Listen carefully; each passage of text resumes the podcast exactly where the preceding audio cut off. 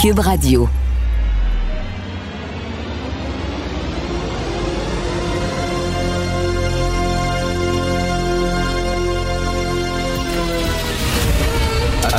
Attention, cette émission est laissée à la discrétion de l'auditeur.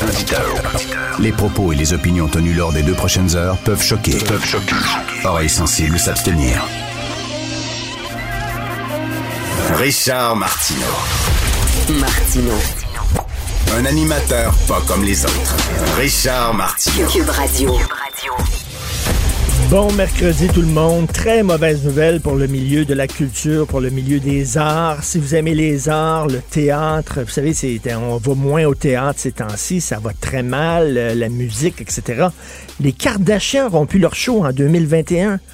Le- le- non, mais tu sais ça, là, pour le, le milieu des, des arts, là, le milieu là, de la culture, là, il y aurait pu le show des Kardashians. Qu'est-ce qu'il va- qu'est-ce qu'on va faire, mon Dieu? Moi, je comprends pas les shows de télé-réalité. J'ai jamais compris ça. Pour moi, c'est comme les ventes de garage.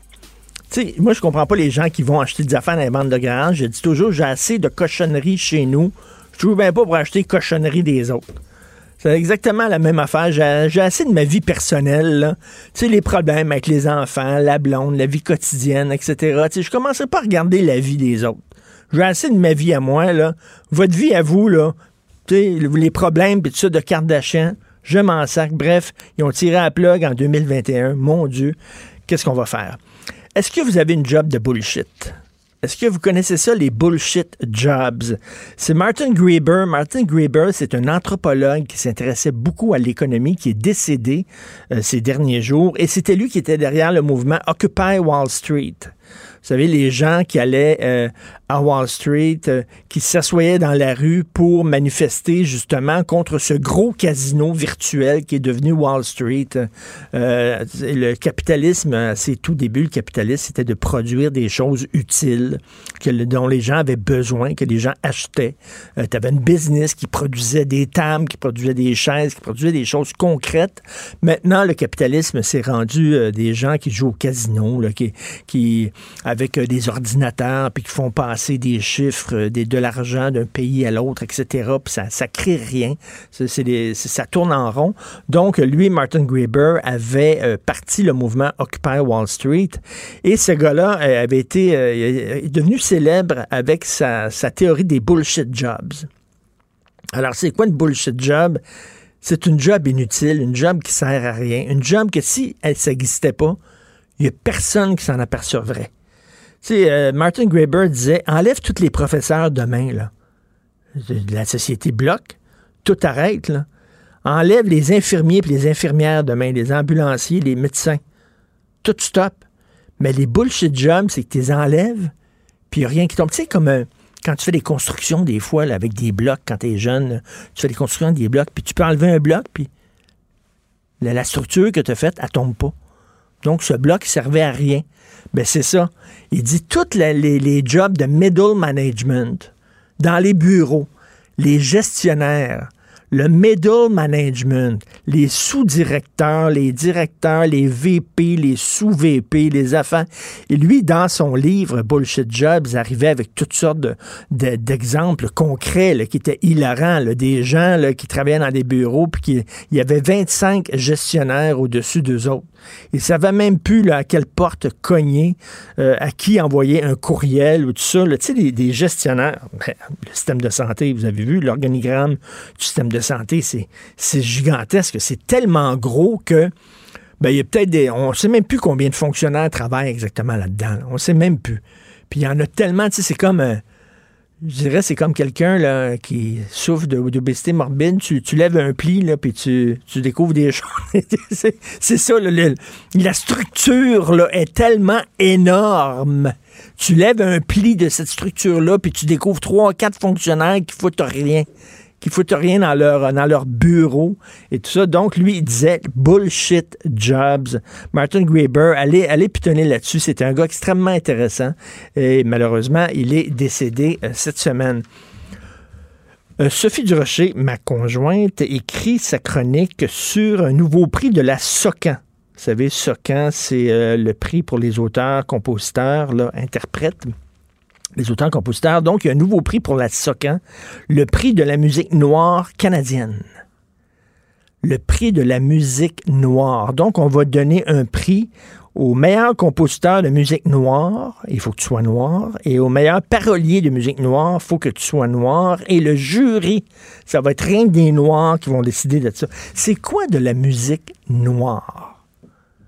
C'est quoi de la musique noire? L'autre jour, j'étais dans mon auto, j'écoutais la radio, j'ai pris congé de Cube et j'écoutais de la musique classique.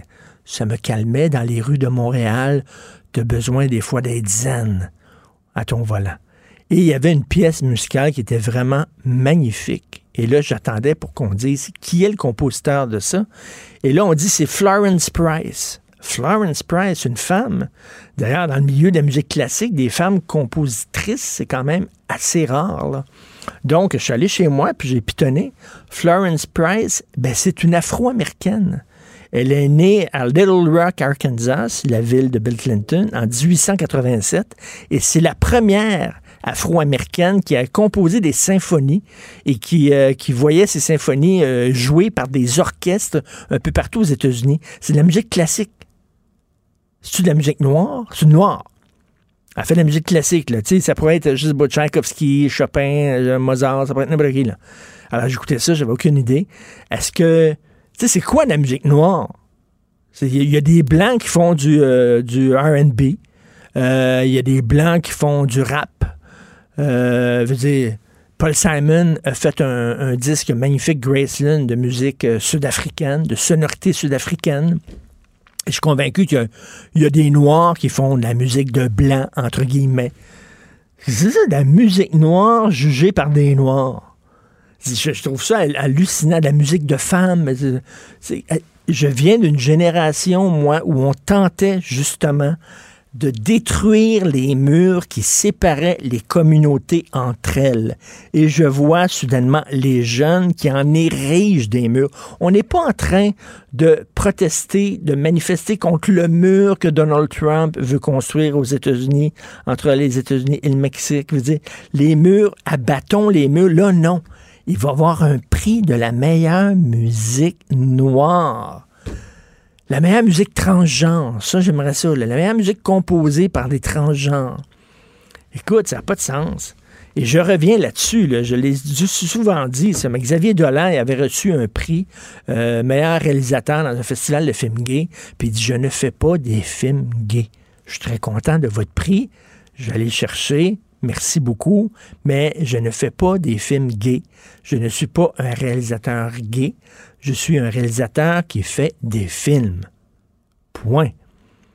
Comme c'est tout. Je ne comprends pas cette affaire-là de chacun dans son petit coin et chacun dans sa petite communauté. Je trouve ça plutôt très triste. Vous écoutez Martineau. Martineau, il n'y a pas le temps pour la controverse. Il a jamais coulé l'eau sous les ponts. C'est lui qui la verse. Vous écoutez Martino Cube, Radio. le, commentaire de Félix Séguin, un journaliste d'enquête pas comme les autres. Félix, ça m'étonne toujours qu'en 2020, on, accorde encore des gros contrats à la Chine. La Chine, je parle pas des Chinois, je parle bien sûr du régime chinois. C'est pas un pays ami. C'est un pays qui fait de l'espionnage industriel à grande échelle. C'est un pays qui se fout des droits et libertés. On voit la façon dont ils traitent leurs minorités musulmanes, la façon dont ils traitent les gens de Hong Kong. À un moment donné, on devrait se tenir debout. Et là, il y a un autre, il y a un contrat qu'on accordait à la Chine qui était bloqué parce qu'on craint justement euh, de l'espionnage. Exactement, parce que lorsqu'on accorde dans certains domaines euh, commerciaux des contrats, notamment sur les contrats de, moteurs d'avion, comme Pratt et Whitney là s'apprêtaient à conclure avec la Chine, on a des permissions à demander à Affaires mondiales Canada. Évidemment, euh, tu, tu devines pourquoi assez rapidement, parce que le gouvernement du Canada ne veut pas que à partir du pays soit exporté soit des moteurs d'avion euh, ou soit quelques pièces que ce soit entrant dans la fabrication d'armes et tout ça. D'ailleurs, le gouvernement de Justin Trudeau euh, et son prédécesseur Stephen Harper étaient sur la sellette pour avoir vendu à plusieurs pays qui ont des régimes parfois autocratiques des armes mm. ou des des pièces qui pourraient servir à modifier des armes. Alors, dans le cas de Pratt Whitney, Pratt Whitney voulait exporter des moteurs d'avion en Chine. La transaction, c'est quand même 3 milliards de dollars. Et jusqu'à maintenant, le fédéral n'a toujours pas livré le permis nécessaire à Pratt Whitney pour livrer cette marchandise-là à son client. Alors, l'équipe client, c'est Avic. C'est le géant chinois de l'aéronautique. Et ce sont mes collègues Alexandre Robillard et Pierre-Olivier Zappa qui ont confirmé cette nouvelle-là, qui est très intéressante parce que les délais sont vraiment, euh, sont vraiment imputés euh, au ministère des Affaires étrangères. Et ce qu'on croit, c'est qu'il y a effectivement des risques d'espionnage, un vol de propriété intellectuelle aussi, mais on croit un peu plus à l'avant que ces euh, moteurs-là pourraient être utilisés à des fins militaires. Et justement, tu as raison de dire que qu'avec euh, qu'avec la Chine, avec Hong Kong, avec la Chine continentale, on ne sait pas ce qui se passe dans le derrière le Pacifique ben de ce régime-là et à, avec à quoi les produits seront utilisés qui transigent vers la nouvelle. Écoute, et, les, les, les, droits intellectuels, comme tu dis, ils s'en foutent, mais alors totalement les Chinois, ils font de l'espionnage, ils font de la copie. Euh, et, et, il faut rappeler aussi hein, que deux citoyens canadiens qui ont littéralement été kidnappés quasiment par le régime chinois, qui ont été arrêtés, euh, qui croupissent là-bas en, prison parce que la Chine voulait se venger du Canada, qui avait euh, euh, arrêté, c'est ça, une cadre supérieure de Huawei. Donc, la Chine, ils ont fait la même chose avec l'Australie aussi. Ils ont arrêté un journaliste australien qui était en Chine pour se venger de la Chine. Donc, c'est pas, pas un pays très démocratique. J'ai bien, j'ai bien vu l'affaire du journaliste australien, finalement, ah, le plus récent épisode du feuilleton des, des, des arrestations arbitraires puis des procès bidonnés euh, euh, en Chine, l'affaire des, des, deux Michael, l'affaire des deux Canadiens, hmm. Michael Kovrig et euh, Spear. Et euh, ce sont des représailles directes à l'arrestation au Canada de Meng Wanzhou de Huawei pour envie de l'extrader aux États-Unis, puisque les États-Unis la réclament, la justice américaine réclame Meng Wanzhou pour avoir euh, euh, pour avoir transigé avec les pays qui n'auraient pas dû transiger. Mhm. Bref, euh, il n'y a pas de situation, il n'y a pas de situation facile et évidente. Ce qu'on dit euh, à Québec, c'est que euh, le ministre québécois de l'économie, qui est Pierre Fitzgibbon, si on s'en rappelle bien, il a dû intervenir en pour régler ce problème-là. Il a fait des représentations. il veut dénouer cette impasse-là mhm. parce que tu comprends que d'un côté, on, c'est un réel problème de ne pas savoir à quoi sera utilisée une technologie comme ça que l'on est en train de concevoir à Montréal, que l'on a conçu à Montréal. Et en, même temps, on a besoin, on a besoin de leur argent aux Chinois. C'est un énorme marché. Est-ce qu'on peut dire non à ce, à ce marché-là? Ben, tu en mai dernier, euh, Pratt Whitney Canada, du, euh, c'est mis à pied sur 343 employés en raison de, de l'impact de la pandémie sur le carnet de, de commandes. Puis euh, d'habitude, là, tu sais, les licences d'exportation qui sont délivrées par Affaires mondiales Canada se font dans un délai de 40 jours. Ça peut être plus long dans certains cas. Là, on s'entend qu'on est dans pas mal plus long. Euh, et euh, Pratt Whitney aussi a confirmé qu'elle attendait sa réponse. En tout cas, au chapitre des tensions, euh, ça commence en mai 2018. Euh, je sais pas si tu as vu dans l'article du journal, c'est bien fait l'article ce matin, parce qu'on nous dresse un peu l'historique des tensions, surtout en ce qui a trait en sécurité nationale. ça a vraiment commencé en 2018, quand Ottawa a bloqué l'achat par une société chinoise de l'entreprise Icon, la canadienne. et ça s'est vu à hmm. Pékin comme une intervention politique. Alors après, ben écoute, Meng Wanzhou, après Justin Trudeau qui veut pas annuler le processus d'extradition de Meng Wanzhou. Et euh, le torchon brûle vraiment là, entre la Chine et ses différents partenaires. Là, et euh, Donald Trump, euh, on a beau le critiquer et le détester parfois, mais en tout cas, au moins, il se tient debout face, face à la Chine et il refuse de, de leur lécher les bottes, comme on dit. Oui, écoute, tu veux nous parler de, de motards et de COVID-19? Ben oui, hein, je suis dans mon exactement dans mon champ de compétences, les moteurs et la COVID, sauf que là, quand on parle de moteurs, c'est au sens large, évidemment. Euh, on parle de motocyclistes, là. C'est, moi, là, je l'ai lu, écoute, je l'ai lu, je pense, sur le site de The Atlantic, je l'ai lu sur le New York Times, je l'ai lu dans le Journal de Montréal, cette nouvelle-là, surtout. Euh, le rassemblement de motards de Sturgis, euh, au Dakota du Sud. C'est un des plus gros rassemblements, Richard, de motocyclistes de la planète. Ah oui. Euh, Et euh, c'est d'ailleurs un des rassemblements qui a, qui a, qui a aussi euh, fait, fait l'histoire des Hells Angels parce qu'ils y sont à chaque année. Et certaines fois, il y a là des euh, rixes avec euh, le groupe Quoi qu'il en soit, il y a 460 000 moteurs qui se sont rassemblés cette année à Sturgis. Aïe, aïe, ça doit faire du bruit dans cette ville-là? Oui, oui, c'est ça. Et 400, tu sais, puis des gens majoritairement, dit-on, non masqués. Et les chercheurs américains ont décidé de prendre cet événement-là, puis euh, c'est l'Université de San Diego, en fait, qui venu de publier dans Institute of Labor Economics. Euh, une approximation statistique qui est basée sur les recherches qu'elle a faites sur ce rassemblement-là, et, l'étude estime, euh, n'a pas été vérifiée par les pairs, faut bien le dire, l'étude estime, pour l'instant, qu'il y a eu 260 000 nouveaux cas de COVID-19 aux États-Unis en raison des gens qui se sont déplacés. Parce que, parce que ces gens-là, après ça, ils s'en vont chez eux, chacun chez eux, et là, ils contaminent d'autres gens qui contaminent d'autres gens. Exactement. Alors là, ils ont euh, les données ont permis de confirmer que ces gens-là, ils ont fait plusieurs choses camper, sortir, boire, manger, écouter des concerts, pas de masque. C'était ben la non, évidemment. Bravo, champion. J'avais lu, j'avais lu, j'avais lu à un moment donné dans le New York Times, justement, il avait, il avait fait euh, ce genre d'études-là sur l'impact d'un mariage, OK? Un petit mariage qu'il y avait eu. Et là, il y a des gens qui étaient contaminés. Et là, après ça, dans la ville, la, contamination, et là, ils ont, ils, ont, ils, ont, ils ont, calculé le nombre de cas à partir de ce mariage-là. Écoute, c'était épouvantable. Et c'est ça que les gens, les anti-masques ne comprennent pas. C'est que toi, peut-être, tu vas l'attraper et peut-être tu n'auras pas de symptômes, mais peut-être ça va être comme une grosse grippe pour toi, mais tu vas le donner à d'autres personnes qui, eux, sont peut-être plus vulnérables que toi, moins jeunes, plus vieux, souffrent d'embonpoint, souffrent de maladies respiratoires, de maladies euh, de déficience immunitaire, et eux, pour eux, ça va être dangereux. Ben justement, puis tu peux aussi, qui plus est, être un porteur, qui est encore pire, un porteur euh, asymptomatique qui se balancerait encore plus, disons, des mesures de protection. Il y en ben a. Euh, euh, puis la distanciation sociale, des mesures sanitaires, bref, euh, aussi. Puis là, tu peux devenir un, comme il dit, un super spreader. Là, tu peux te promener partout puis transmettre. Puis regarde comment ça s'est passé, selon l'étude toujours pour pour Sturgis. Donc, euh, je vais donner des chiffres précis. Là. On dit que dans tout le pays, il y a eu 266 796 nouveaux cas. C'est 19% des 1,4 million de cas détectés aux États-Unis entre le 2 août et le 2 septembre.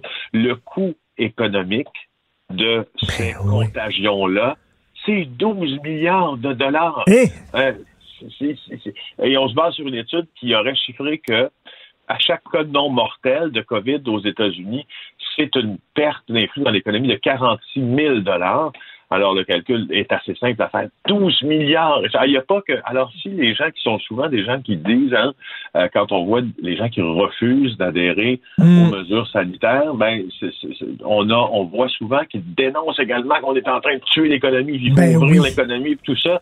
Bon, ben, sachez-le, là c'est 12 milliards. Tu as, tellement, tellement, tellement raison parce qu'effectivement, ces gens-là disent on est en train de tuer l'économie, puis il faut arrêter de confiner, puis de nous, euh, nous, obliger à porter le masque. Or, si euh, effectivement il y a plus de cas, euh, là, ça va être dangereux pour l'économie. Mais, ben, ben, justement, et, il faudrait-il, parce qu'aux États-Unis, il y a le COVID Tracking Project, euh, qui euh, se penche euh, énormément là-dessus. Faudrait-il avoir ce genre de, de, de, tracking ici? Ben là, c'est le grand débat, évidemment, et qu'un débat qu'on n'a pas réglé. Juste te dire, juste pour bien mettre les choses en perspective, sur l'analyse là, statistique, on dit quand même que c'est une approximation, parce qu'évidemment, on n'a pas testé 260 000 moteurs à Sturgis. Là. Ben non, c'est un, un, modèle, comme on dit. Un modèle, exact. C'est un modèle scientifique. Euh, un modèle méthodologique. Mais reste que c'est quand même intéressant. Retour au tribunal de l'ex-maire déchu de Terrebonne. Ah oui, on, se rappelle hein, du maire de Terrebonne et puis on se rappelle de l'avoir vu aussi euh, sur le bateau de Tonia Curso. Tu te rappelles des images que nous avions diffusées au bureau d'enquête il y a quelques années de ça, là, euh, de Jean-Marc Robitaille qui faisait la belle vie, la vie de Pacha, ben oui. sur le bateau de Tonia Curso, qui d'ailleurs, qui, qui, en tout cas, vous en serez bon juge, là, mais euh, disons, que le bon goût n'était pas toujours au rendez-vous lors de ces fêtes-là, quoi qu'il en soit. On se souvient des photos, là, c'est ça, là, en bédane, puis euh, le gros party hawaïen, là. Exactement, puis en, habit euh, de sheikh, si tu veux, euh, arabe, dans, dans un coup. Bon, pas chic, mais euh, le, son procès a commencé. Là. Rappelons-le, est accusé de corruption, d'abus de confiance, et euh, ça a recommencé, pas commencé, mais recommencé par la justice de Saint-Jérôme, parce que la, la pandémie de COVID-19 a forcé une interruption de plusieurs mois.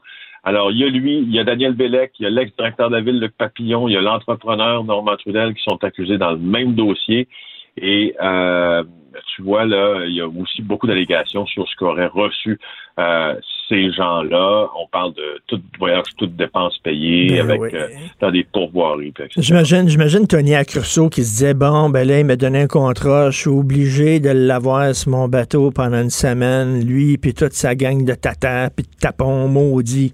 Fait que là, le maire de Terrebonne qui débarque sur son bateau, déguisé en chèque, le gros party, lui, il doit, il doit compter les heures, Tony Accurso, en disant, ben, il faut que je fasse ça, là, c'est mon BA pour avoir des contrats. Mais, Ouais, puis ben, pour vrai, puis pour vrai, euh, on entend euh, Tony Accurso, euh, on entend Tony Accurso aussi sur ces, ces, ces fameuses images-là. Et puis, euh, c'est pas lui qui a l'air d'avoir le plus de plaisir dans le disons là, disons ça, disons ça ainsi. Hey, ça fait longtemps hein, que ça traîne ce dossier-là. ben oui. Les encore là, là, ça va, c'est en, en quelques minutes. Ça nous montre à quel point les enquêtes sur les, les crimes en col blanc sont difficiles. Et écoute, ça, ça, ça, c'est bien sûr au niveau municipal. Fait que, tu sais, euh, c'est pas étonnant que l'UPAC, ça traîne en longueur, parce que quand tu, tu- quand tu t'attaques au provincial, des, ça, c'est la grosse gomme. T'imagines les, les enquêtes, les écoutes, les documents, puis tout ça, puis ouf, pas étonnant qu'à un moment donné, ces enquêtes-là avortent. Euh, quelques dates pour ce qui est de Terrebonne. Premières analyses en 2012. 2014, début de l'enquête qui s'appelle le projet Médiator. 15 mars 2018, quatre ans plus tard, l'arrestation de Jean-Marc Robitaille par l'UPAC. Octobre 2019, procès pour corruption à Saint-Jérôme. Mars 2020, suspension du procès. Aujourd'hui, reprise du procès. Donc, ça fera, là, quand le juge, quand la justice, euh, quand la justice aura rendu son verdict dans ce dossier, on peut s'attendre à ce qu'on soit en 2021. Là. Non, ça fera presque 10 ans. Ça fera presque 10 ans que ça dure. Et t'imagines euh, combien ça coûtait, ça, des procès comme ça, là, qui s'éternisent comme ça? Ça coûte énormément Ben oui, c'est- d'argent. Ça coûte la peau des fesses, effectivement. Ben oui. Puis on a aussi, tu sais, on a, on aura qu'on n'a pas de manière de, de- de- de bien le voir parce que euh, ça coûte la peau des fesses à la justice quand il y a des délais. En même temps, la Cour suprême est venue baliser les délais dans les procédures avec l'arrêt Jordan. Alors maintenant, ça coûte plus cher aussi à la police de faire certaines enquêtes parce qu'ils doivent enquêter beaucoup, beaucoup plus longtemps avant d'arrêter. Ah non, Eh, c'est complètement On fou. n'en est pas sorti. Absolument pas, on n'est pas sorti du bois. Merci beaucoup, Félix. Bonne journée. Plaisir. Merci, Félix Séguin, euh, journaliste d'enquête au bureau d'enquête. Ça doit, ça doit continuer, ce genre de crosse-là, encore au municipal. hein? On l'a vu, là encore, il y a des histoires qui sont sorties ces derniers jours là, de conseillers, de conseillères qui accordent des contrats euh, à des gens qui sont proches d'eux autres et tout ça. Ça continue encore. Ça prend tellement de temps avant de traîner ça en cours. C'est incroyable. Cube Radio. Cube Radio. En direct à LCN. Salut Richard. Salut Jean-François. Alors, qu'est-ce que tu en penses de cette nouvelle approche? Je dis nouvelle, mais quelqu'un nous rappelait que c'est pas nécessairement nouveau. Les Français l'ont adopté depuis un bon bout de temps déjà. Ces, ces codes de couleurs là, pour euh, donner une idée plus précise Ben, enfin! des différentes régions dans la situation de la COVID. Jean-François, enfin, comme tu le dis, en France, ça fait Ouais. très longtemps que c'est comme ça, là, parce que là, on avait des mesures mur à mur, Jean-François.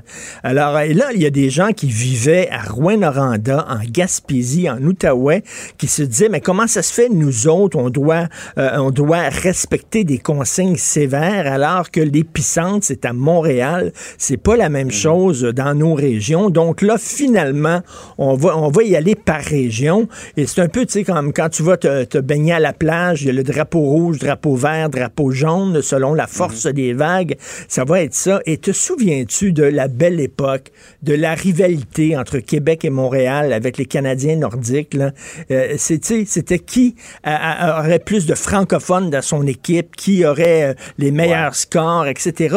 Et là, on mise là-dessus en disant que peut-être qu'il va y avoir, regardons, peut-être une compétition entre les régions Ben en disant, nous autres, on est... Tiens, d'ailleurs, au lieu du point de presse euh, quotidien, là, on pourrait avoir une émission à TVA animée par Grégory Charles, comme euh, la, la compétition des régions. Puis là, là, on dit, hey, en Outaouais, là...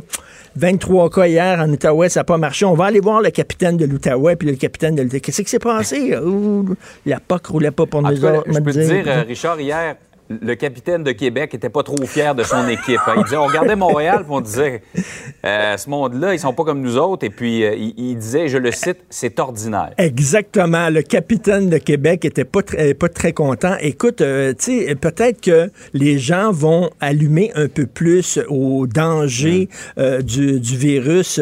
Quand c'est à, à- à l'échelle de ta région, il me semble que ça te touche davantage que quand c'est à l'échelle de la province. Donc, moi, je dis bravo. On verra le, le défi. Le défi, Jean-François, c'est que ceux qui sont dans le vert, là, on va dire, votre région, c'est vert, c'est-à-dire ça va bien, mais justement, mais il faut qu'ils continuent quand même à être prudents pour que ça continue d'être vert. Là. Ça veut pas dire que c'est, c'est pas là, un chèque en blanc en disant vous pouvez faire des parties et aller au karaoké parce que c'est vert. Absolument pas, parce que la prochaine fois, ça va être jaune, puis là, Grégory Charles va vous demander là, des comptes à l'émission quotidienne.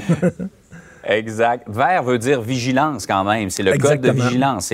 C'est le code le plus, euh, le plus positif, mais il faut quand même rester sur ses gardes. On les voit, là, justement, les, euh, les quatre couleurs présentement. Par ailleurs, Richard, le discours du trône, c'est quoi dans à peu près deux semaines? Et là, on annonce d'autres dépenses. Déjà que euh, le gouvernement en a fait Ah oui. euh, des, des- je vais dire comme toi, des gonziliards.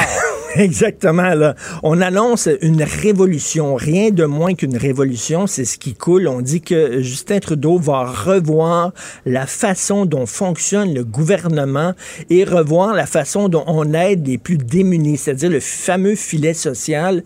Et là, il y a des gens qui disent, est-ce qu'il va donner le feu vert au revenu minimum garanti? Pour ceux qui ne savent pas c'est quoi, c'est il n'y aura plus d'aide sociale, d'assurance chômage, etc. C'est qu'on te donne un revenu tout le monde, on va avoir un salaire hebdomadaire ou mensuel qui te permet de, de vivoter, de survivre. Et après ça, tu fais ce que tu veux avec cet argent-là. Ça, ça vient de finir. Ça serait vraiment une révolution. Est-ce qu'on va aller jusque-là?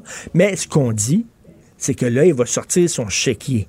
Et là, on, ce, ce qui est en train de couler, c'est qu'il ajouterait 100 milliards de dollars au déficit qui est déjà de 400 milliards. Oui, on se ramasserait avec un déficit de 500 milliards de Eh. dollars. Ça, c'est un demi, un demi-trillion, un demi-gonzillion, un demi... Les zéros, euh, je pense que c'est 12 zéros, là. C'est incroyable. Et tout le monde est on en d'accord. a le vertige. Écoute, tout à fait. Et tout le monde est d'accord qu'il faut aider effectivement les gens qui ont perdu leur emploi. Il faut aider les entreprises à passer à travers cette crise-là. Mais à un moment donné, il y a une limite. Il y a une limite. On n'a pas trouvé la façon de faire pousser de l'argent dans les arbres. Et surtout, on est en train d'endetter de façon massive nos enfants et même nos petits-enfants. Écoute, 500 milliards de déficit. Comment on va sor- sortir de ça? Il va falloir qu'ils nous disent le plan, Justin Trudeau, à un moment donné, quand est-ce qu'on va atteindre l'équilibre budgétaire? Mais ça, ça va être très, très loin. Absolument. C'est euh, c'est une génération qui va, qui va être prise à, à rembourser euh, tout ça. Tout Comme on à dit, fait. il faut ce qu'il faut, mais ça fait beaucoup d'argent, effectivement. Tout à fait. On me dit d'ailleurs que, euh, en terminant, Richard, Grégory Charles est en ligne. Oui. Alors, il reste juste à trouver le titre de ton émission. La guerre, la des régions, après, après, après la guerre des clans, la guerre des régions, c'est ça, on l'a, là. C'est bon, ça. On garde ça. Hey, bonne journée. Salut, bonne journée.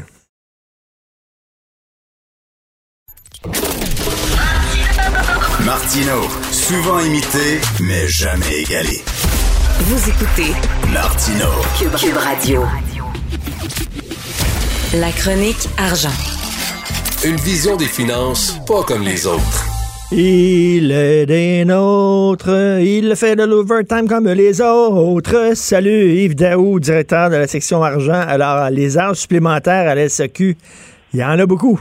Bonjour Richard. Salut. Écoute, je, je t'avais déjà dit, hein, on a une relation euh, bicéphale avec euh, nos sociétés d'État. À la fois, on est des clients, on veut avoir des bas prix, on veut du service, on veut des bons conseillers en vin. Puis en même temps, on est actionnaire à travers l'État. Puis là, à chaque fois, ben, on veut de la reddition de comptes, là.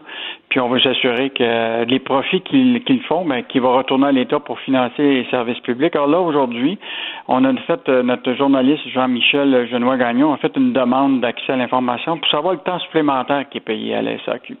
Alors là, on apprend qu'il y a 15 millions de dollars versés en temps supplémentaire euh, l'année dernière. Puis déjà, pour les premiers mois là, de, qui va de avril à, au 15 août, là, il y a déjà 6 millions en temps supplémentaire. Aïe, aïe. Et écoute, puis ça, je te rappelle, là, il y a peut-être un mot, on avait parlé des fameux bonnies, là, que près de 10 Ben oui. millions en bonnies de la SAQ avaient été versés à des cadres et, et personnels non syndiqués. Écoute, c'est vraiment le plat à bonbons. Mais c'est quoi, là? euh, Il manque, il manque de personnel. À un moment donné, quand tu as besoin d'autant d'heures supplémentaires, tu te dis, ben, je vais embaucher davantage de personnel. là. Oui, ben, eux autres, ils, justifient ça par la- le fait que le temps supplémentaire s'est beaucoup effectué pendant le, temps des fêtes. Là, ils expliquent, évidemment, le temps supplémentaire a augmenté à cause de la, de la- pandémie où ce que il y a toutes sortes de règles, etc.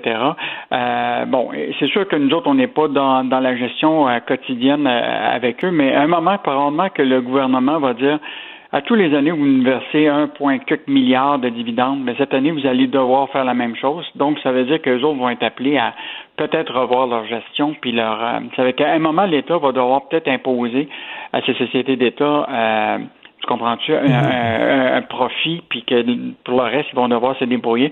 Et on a demandé à la SAQ de nous dire c'est qui qui profitait de tout ce temps supplémentaire-là, puis ils n'ont pas voulu nous le dire. Mais je te rappellerai que c'est le festival des, des, des, des, euh, des temps supplémentaires, c'est pas juste à SAQ. Il y a Hydro-Québec, euh, et eux autres peuvent détailler actuellement qui qui gagne le plus? Je te rappellerai à Hydro-Québec, un chef monteur de ligne là, avait réussi à faire un salaire avec ses primes. Là, il, Ben avait oui. il, avait- il gagne un salaire de 85 000 de base, mais il allait chercher 131 000 piastres de, de, de temps supplémentaire. Aïe, aïe. 131 000 Euh, piastres. Ça, ça fait que, mais là, la SAQ veut pas détailler c'est qui qui reçoit le temps supplémentaire. Non, non, mais je reviens là-dessus. là. ça coûte bien moins cher avoir davantage de personnel, davantage d'employés que tu payes à la semaine parce que le temps supplémentaire, on le sait, ça coûte plus cher que un salaire ordinaire. Donc, tu es mieux d'avoir davantage d'employés puis les payer. euh, Puis Euh, peut-être faire une gestion des horaires qui évite le temps supplémentaire. Ben oui. Puis ce qui est surprenant, c'est qu'il n'y a pas juste les employés, il y a les cadres aussi qui reçoivent. Il y a sur le 15 millions, il y a trois, à peu près 2,3 millions qui ont été partagés avec du personnel non syndiqué puis des cadres. Pourquoi des cadres auraient du temps supplémentaire? Ben T'es oui. bien payé, tu as des bonnies. Alors, euh, je pense que ça, c'est une autre affaire qu'il faut continuer à surveiller. Là, c'est le temps supplémentaire de nos sociétés d'État, Ben oui, à la on- fois on- la SAQ, Hydro-Québec puis l'Auto-Québec. Ben oui, on s'attend des cadres aussi. Ben, quand, quand c'est dans une période d'urgence, une période de rush, ben, tu le sais, t'es cadre toi-même, t'es directeur de la section argent. Mhm. Tu sais, quand t'es cadre, ça fait partie de tes responsabilités. Quand on a, quand on a besoin de rush et il y a une période de rush, ben, tu, tu restes plus longtemps au travail puis t'es pas, t'es pas payé en temps supplémentaire, là. Mhm. Donc, c'est complètement ridicule. Cogeco, la caisse de dépôt et de placement qui est très active dans le dossier Cogeco. Écoute, euh, je pense que Michel Girard en avait déjà parlé. Là. Oui. Cogeco est une, euh, une proie euh, prisée. Là. Puis pas juste ça, c'est que la caisse, c'est, c'est clair que depuis que François Legault puis Fitzgibbon ont dit qu'il n'était pas question que le siège social euh, quitte euh, le Québec. Or, euh, notre journaliste Sylvain Larocque là, a fait beaucoup d'appels au cours des derniers jours puis des dernières semaines. Alors, selon ses informations, là, euh, il y a eu un long week-end là, euh, de discussions téléphoniques entre la caisse et Louis Audet et, et sa famille quant à, à une façon de de s'assurer que ça demeure au Québec. Euh, tu sais qu'il y a eu la fameuse offre qui a été faite par Altis euh, USA puis euh, Roger pour acheter. euh, et là, M. Audet avait dit non, qu'il n'y était pas question. Mais là, il a récidivé dimanche dernier en disant pas juste qu'il disait non, il n'est pas question de surenchère, il veut rien savoir de la vente à, à Roger. Or, euh, là, ce qui est clair, c'est qu'il y a beaucoup de négociations qui se font actuellement derrière les rideaux euh, et on comprend que la caisse va probablement être euh, euh, un joueur clé. Ce qui est intéressant, c'est qu'il y a un analyste hier qui a dit, ben, tu sais, Roger devrait s'apercevoir que, tu sais, il y a eu le, le- leur échec qu'il y a eu quand ils ont voulu acheter Vidéotron. Peut-être qu'il y a des leçons à tirer pour eux autres, puis peut-être c'est le temps de s'apercevoir que peut-être Roger devrait vendre ses actions qu'il a dans Cogeco à la caisse. Parce que la caisse, présentement, Elle n'est pas du tout actionnaire de, de Cogeco euh, présentement. Non, c'est ça. C'est peut-être une, occasion pour la Caisse de dire à Roger, je vais vous racheter vos, vos Mais en même temps, en même temps, en même temps, pas à n'importe quel prix. Il faut aussi euh, penser à notre capacité de payer. Puis tout ça, s'il y a une surenchère, puis tout ça, là, tu sais, on, on- déjà, on vient de dépenser le 500 millions dans cimenterie McGuinness, on a dépensé Mhm. des milliards dans Bombardier. À un moment donné, il faut dire, ben, regarde, dépasser un certain, certain prix, c'est trop cher pour nous. Là. Hmm. Ben, déjà, tu vois, l'action de Cogeco a reculé de 4,7 Hmm, ben oui. Euh, donc, euh, les, il y a beaucoup de gens qui se posent des questions sur euh, probablement le- le- le- le- toutes ces négociations-là. Euh, mais euh, il faut pas laisser tomber euh, Roger. là. Je pense qu'ils ils ont toujours intérêt à, à- à- pour ce, ce groupe-là. là. Donc, euh, mais tu sais, le- ce matin, il y a le- l'expert Michel Nadeau, là, qui, est, euh, qui est en l'Insti- l'Institut de gouvernance, là, qui dit que lui, là, il, euh, tu sais, qu'est-ce qui serait arrivé de Rogers si euh, il prenait le contrôle de Cogeco? Est-ce que le siège social serait au Québec? Lui, il en doute beaucoup, surtout que à l'époque, quand euh, Roger avait acheté euh, Microcell, là, le, qui était de- devait devenir le siège social de Fido, euh, aujourd'hui, après 16 ans, là, tu t'aperçois que probablement qu'il n'y a pas grand-chose de Roger encore ici au Québec, que tout est Ben centralisé à Toronto. c'est certain euh, qu'ils promettent que ça va rester au Québec, puis une fois que le deal est fait, on sait comment ça fonctionne. Un an après, paf, ils lèvent les feutres. Boutique garage qui se met à l'abri des créanciers. Écoute, ça c'est euh, bon, tu sais, la, la, la catastrophe se poursuit là, dans, dans le secteur du commerce de détail. Donc euh, là, le, le fameux euh, détaillant des boutiques là, garage et dynamite. Euh, je sais pas si toi t'as as, une fille, mais moi mes filles. Ben là, oui, garage, mes filles allaient là au bout. il allait là. Donc, euh, évidemment, se sont mis sur la protection de, de- des- des créanciers, donc leur donner le temps de se restructurer. Mais déjà, son propriétaire, là, Andrew Luffy, euh, qui est quand même un, un entrepreneur du Québec là, dans le domaine de, justement des vêtements, il est aussi euh, très actif là, chez Carbo Léon, là, qui est le propriétaire de, du 1030, puis aussi Royal Mount. Là. Lui, il dit, c'est clair, qu'il va devoir fermer au moins entre 5 et 20% de ses points de vente. Là. Donc, euh, c'est sûr là, que ça va être très difficile. Puis, tu sais, c'est peut-être pas le dernier, là. Tu sais, euh, euh, déjà, lui, avait donné une entrevue à la presse qui, qui est quand même inté- intéressant, qui disait, qui disait la chose suivante. Il disait c'est une catastrophe de type biblique qui s'en vient dans le commerce de détail.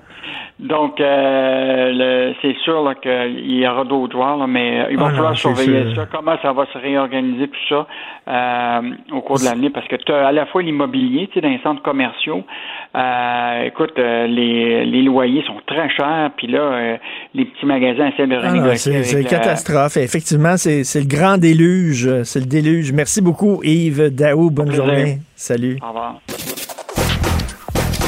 Gilles Proulx. Le où, quand, comment, qui, pourquoi ne s'applique pas? Sa ricanade. Parle, parle, parle, genre, genre, genre. Gilles Proulx. C'est ça qu'il manque tellement en matière de journalisme et d'information. Voici le commentaire de Gilles Proulx.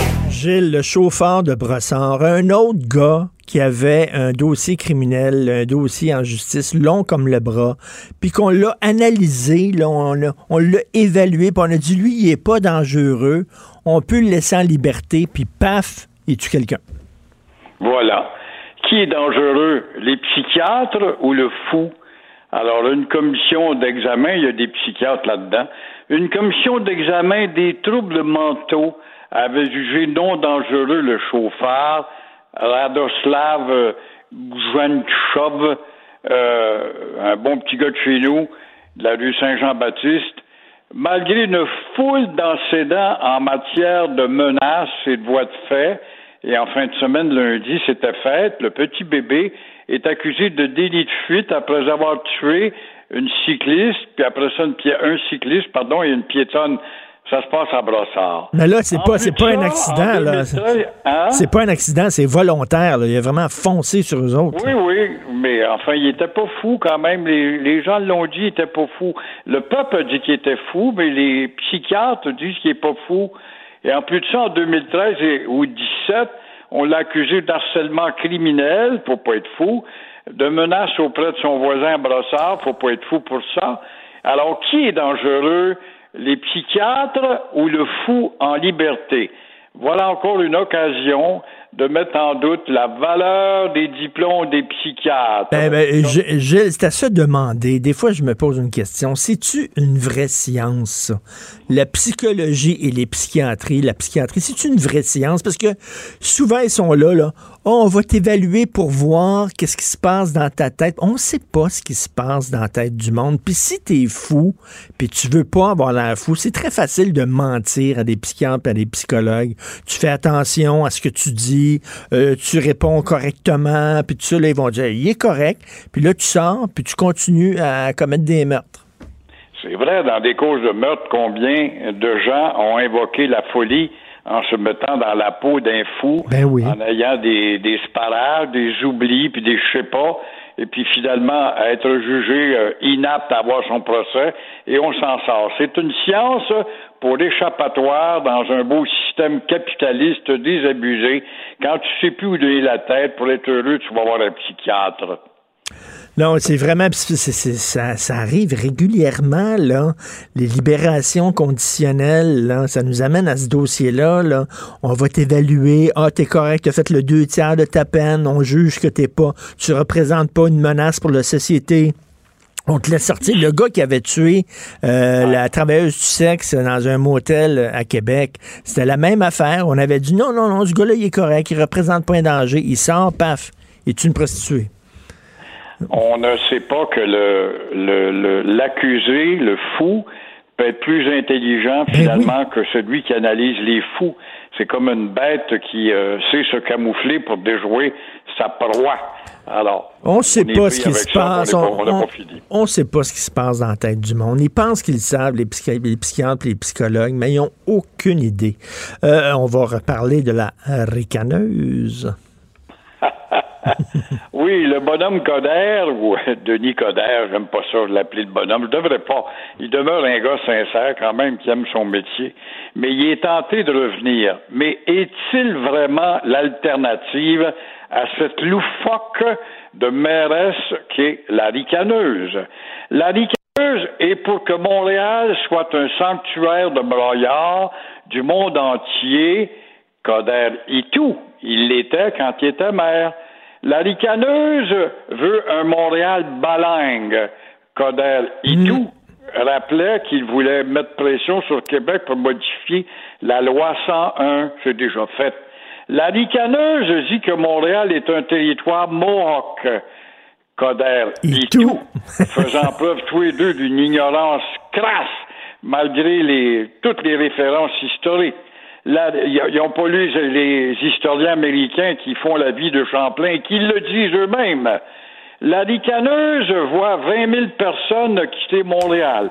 Coder envoyait à peu près 15 000 par année quitter Montréal. Alors, ces deux-là s'appellent 4,30 hmm. sous pour une pièce.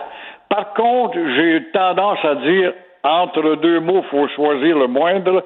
Coder est peut-être un peu moindre, mais est-il vraiment l'homme pour remplacer la ricaneuse à quand une candidate d'envergure, Montréal a besoin de 109. On va encore, au lieu de voter pour quelqu'un, on va encore voter contre.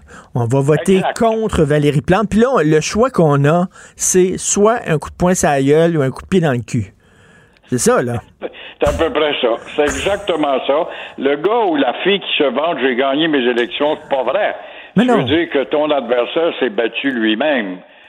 Eh, exactement. Mais qui, qui aujourd'hui voudrait se lancer à la mairie de Montréal? Ça vous tente pas, Gilles? Vous avez un petit peu de temps libre ces temps-ci. Ça vous tenterait pas d'être maire de Montréal? Je te dis qu'il y aurait, y aurait de la bataille dans le bastring, crois-moi. Je te dis que je me ferais déloger au bout de trois mois. Tu verrais tous les broyards de la société aller avec leur, leur, leur tambour dans la rue pour me faire sauter. Moi, le fasciste, mais j'embrasserais surtout au chapitre de la toponymie et euh, du français, entre autres. Puis des pistes cyclables aussi. Ce serait le fun qu'elle. cyclables, oui. Ce serait le fun euh. qu'elle écoute les gens, Valérie Plante, qu'elle écoute les commerçants, qu'elle écoute les restaurateurs. On dirait qu'elle est enfermée dans son idéologie. Elle a raison. Euh, si vous pensez pas comme elle, vous avez tort. Euh, c'est pas une façon de faire de la politique. Il faut que tu sois à l'écoute de tes citoyens. Quand tu passes des dizaines de jours à appeler un rond de cuir à la ville. D'abord, la ligne est occupée 12 heures par jour, puis restant en attente, on va jouer de la musique. Et que tu veux te plaindre parce que ton trottoir n'est pas déglacé là, au bout de 7, 8, 10 jours. C'est, ça se faisait pas, ça, dans le temps de Jean Drapeau. Euh, dans le temps de Jean Drapeau, ça prenait une semaine que la ville était nettoyée. Pourquoi est-ce qu'avec eux autres, depuis, depuis Doré à peu près, là, on a négligé ça? Pourquoi? Pour épargner le budget? Et on se fout parce qu'on haït l'automobiliste, mais on haït aussi le piéton parce qu'on dégage même pas les trottoirs. Ah, puis Coder aussi a connu cette période-là. Fait que tu vois, 4 sous pour une pièce, c'est pareil. Tout à fait. Là, là, je voulais parler de Lavalin. On voit ce matin l'ex-PDG de SNC Lavalin euh, qui a même pas payé son avocat. Vraiment, un crosseur un jour, crosseur toujours. Le gars, il doit 850 000 pièces à son avocat. Il a même pas payé. Un gars qui est réputé pour défendre les boiteux richissimes de la société, les grosses vedettes. Ah oui, effectivement, là, il est devant la Cour supérieure pour que son client, Pierre Duhem, ex-Lavalin, lui paye ce 850 000 qu'il lui doit. Alors voilà qui est vraiment le blason de Lavalin, ex-fleuron de fierté nationale. J'ai envie de dire mon œil. Quand tu vois que SNC Lavalin, qui, euh, en tout cas, qui a fait la gloire du Québec, et surtout euh, la fierté des ingénieurs. C'est malheureux parce que quand tu parles avec un gars que tu fais dans la vie, ingénieur, tu penses suite au cliché de la baleine, puis là, oh, Mais oui. Mais il faut pas mettre tous les ingénieurs dans le même panier quand même. Mais c'est que la réalité fait que cette maudite boîte-là, mal administrée, a, a, donné l'impression que c'était une boîte à piger des millions dedans en te servant le nom prestigieux de la baleine, comme son ancien président exécutif Sami euh, Bebaoui, là, un autre beau garçon qui s'est fait saisir pour 4 millions en actifs, puis qui avait ce bon petit garçon euh, grâce à la Valin, c'est doté de maisons ben, en Floride, à Montréal, à Brossard, à Saint-Lambert, et avec euh, le nom et le titre de vice-président chez la Valin. ces gens-là sont... J'ai 28 millions dans des paradis fiscaux. C'est beau, hein? C'était même pas des bons gestionnaires, parce que ces gens-là, s'il n'y avait pas eu l'aide de l'État, ils, ils auraient crevé la bouche ouverte. Même chose avec Bombardier, mais c'est ça, c'est que on les gonfle, on leur donne des millions, puis des millions, puis des millions, puis eux autres, ils tête, puis ils pensent qu'ils sont d'excellents gestionnaires, puis tout ça. Fait qu'ils pensent qu'ils sont au-dessus des lois, euh, qu'ils peuvent faire n'importe quoi. On crée, les gouvernements créent des gens comme ça. On les gonfle. Tu as bien raison d'utiliser le mot gonfler parce que Lavalin, quand c'est parti, ça a pointe des pieds après le fusionnement avec deux bureaux d'ingénieurs tout comme Bombardier, on était fiers, c'était moyen, c'était pas petit, c'était moyen, puis ça travaillait fort. Oh, puis on est fiers de notre fleuron québécois. On est bons, nous aussi, les Québécois. Lavalin, ça peut compétitionner Bechtel en Californie. Et puis tout d'un coup, en devenant gonflé, avec le torse gonflé, là, faut s'aligner ses salaires des Américains, faut avoir les mêmes systèmes de vie, puis s'il le faut, on prend des moyens en se servant du prestige du nom, avec la crédibilité du nom, on ruine le nom. C'est ce qu'on a fait avec Lavalin, qui aujourd'hui parle de déménager à Toronto, son siège social. Et c'est ce qu'on a fait avec Bombardier aussi, malheureusement. Merci beaucoup, Gilles. On se reparle demain. Bonne journée. À demain. Au revoir. Joignez-vous à la discussion. Appelez ou textez le 187 Cube Radio 1877 827 2346. Va-t-il y avoir une deuxième vague au Canada? Nous allons parler avec euh, Mark Hamilton. Comme j'ai toujours envie d'aimer. Non, c'est l'autre. Microbiologiste et président du groupe Eurofin Environex. Salut Marc. Oui, salut Richard, ça va bien? Très bien. Écoute, toi, tu es, es, un scientifique. Combien d'années d'études en microbiologie? C'est quand même, c'est long, là? Ah, c'est six ans d'études euh, spécifiques là-dedans. C'est assez long. OK, six ans. Qu'est-ce que tu penses de ça, toi, avant de parler de la deuxième vague, des gens qui s'improvisent spécialistes en virus parce qu'ils sont allés sur Internet, puis euh, qui est les anti-masques et tout ça, là, tu penses quoi de tout ça? Ben, c'est sûr que moi, je trouve ça très difficile parce que ça nuit beaucoup à la science, ça, ça crée de la désinformation ça crée euh, vraiment des, des, débats incongruents avec des théories farfelues qui amènent les gens à réfléchir dans un cadre non scientifique et qui amènent justement à l'espèce de conspiration et euh, de se virer le dos à la science qui, elle, à quelque part, oui, la science, c'est comme des mathématiques, c'est pas une science absolue, on n'a pas toujours raison, mais il reste que l'écart entre ce que nous, on pense versus ce que les gens peuvent se conspirer, ça fait de la désinformation et, ce qui crée de la délinquance, à mon avis aussi. Oui, tout à fait. Non, non, c'est totalement déprimant. Là. Lucie Laurier qui, euh, qui fait quasiment la, la leçon aux scientifiques. tu dis, tu as, étudié, euh, étudié en épidémiologie, toi, tu as étudié en microbiologie, en tout cas. La deuxième vague, est-ce qu'il va en avoir une ou pas? Ben, la deuxième vague, c'est sûr que si on y va au niveau du Canada, si on regarde au Canada, il n'y a aucun signe au Canada qui inspire une deuxième vague. On regarde les données, à 240 cas hier. Donc, on, est vraiment loin du 20 par million. On est très, très bas de ça. Si on parle dans un milieu canadien, c'est pas de décès. Donc, euh, c'est vraiment des foyers facilement contrôlables. Le problème qu'on a, c'est que nous, au Québec, on représente plus de 50% des cas positifs du Canada. Donc, le Québec reste en quelque part, ben, c'est pas des grosses statistiques, on va me dire, là, 160, 200 cas par jour au Québec par rapport au reste du Canada. Mais le problème, c'est que la proportion est vraiment concentrée au Québec et c'est ici qu'il faut éviter, comme tu le sais, euh, le pic qu'on a eu le 27 avril dernier, où est-ce qu'on a été chercher plus de 800 cas par jour. Ben, ça a commencé tranquillement à coût de 150, 200, 250, puis là, ça a monté exponentiellement. Et c'est ça que le gouvernement a peur, parce que nous, on se compare pas au Canada. Sur nous-mêmes, on se dit, oups, 90% des Québécois n'ont pas attrapé le COVID. Il y a encore des gens qui sont aptes à l'attraper facilement. Donc, il euh, faut agir rapidement. On ne veut pas être la risée du Canada, là, qu'il y a rien qu'ici que ça se passe la COVID. Donc, c'est pour ça que le gouvernement se dit, au Canada, vous avez vos problèmes. Nous, au Québec, on ne veut pas que ça dégénère. Mais écoute, le, quand on dit le, le, 100 cas par jour, 200 cas par jour, 300 cas par jour, bien sûr, ça frappe l'imaginaire, mais on peut se poser la question, OK, mais combien de ces cas-là sont graves? Combien de ces cas-là sont inquiétants et dangereux? Parce que il y a des gens, on le sait, euh, Antoine Robitaille, qui est ici un collègue de Cube Radio, qui a attrapé la COVID, il s'en est très bien sorti. C'était comme une grosse grippe, c'était un peu désagréable, mais jamais sa vie était en danger. Donc, il faut faut, voir aussi, là, il y a combien de cas, 300 cas, 200 cas, OK, mais combien sont graves? Combien sont mortels ben, là-dedans? Ben écoute, faut penser là, que la proportion, elle a, elle a changé. Là, par rapport à ce qu'on quand, on a, quand on regarde la proportion des gens, l'âge des gens qui ont la COVID, quand on vient au mois de mars, on disait que ceux qui avaient la COVID, c'était beaucoup les 50 ans et plus. Rappelez-vous, c'est surtout cette clientèle-là qui était mortelle pour eux.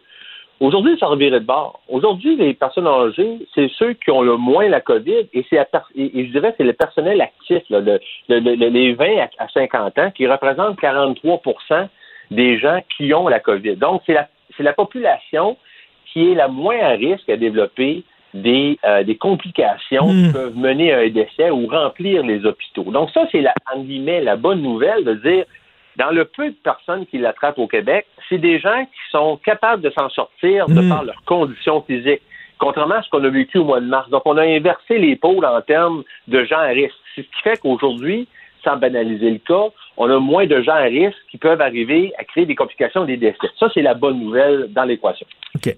Mais tant, tant qu'à avoir des gens qui ont la COVID, on préfère que ce soit des gens en forme, qui soient jeunes, qui sont capables de passer à travers, plutôt que des gens qui sont vulnérables. Ben absolument, absolument, parce qu'on sait que les jeunes, c'est un virus qui est vraiment un peu comme n'importe quel virus respiratoire. Les personnes âgées, ceux qui ont des facteurs de comorbidité, c'est vraiment eux les plus à risque. Écoute, qu'est-ce que tu penses de ça, de séparer ça en régions? Ça fait longtemps que la France le fait, avec les différentes couleurs et tout ça, parce que là, avant, on avait des mesures mur à mur, c'est-à-dire que tu habites à Rouen-Noranda, en Gaspésie, euh, en Outaouais, tu devais euh, respecter les mêmes consignes. Là, on va séparer ça en régions, selon moi, enfin. C'est une bonne idée.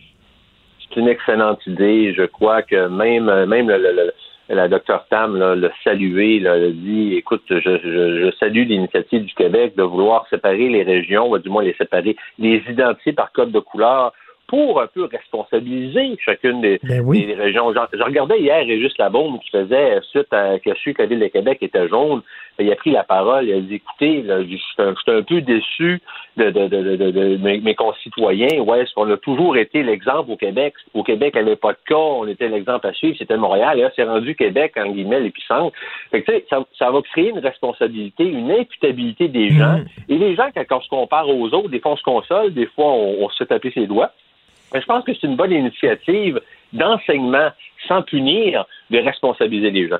Écoute, puis en plus, tu euh, t'identifies beaucoup plus à ta ville, à ta région, plutôt qu'à ta province, c'est très grand, puis c'est très abstrait. Il, il, va quasiment avoir une, une saine compétition. Là, on se souvient du temps où il y avait une compétition à Québec et Montréal euh, au hockey entre les Nordiques et les Canadiens. Là.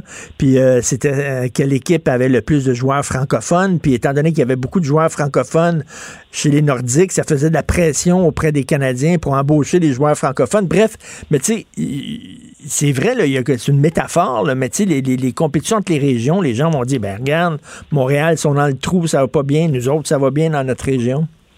C'est ce qu'on appelle une compétition saine, oui. euh, axée sur la responsabilité et la conscientisation.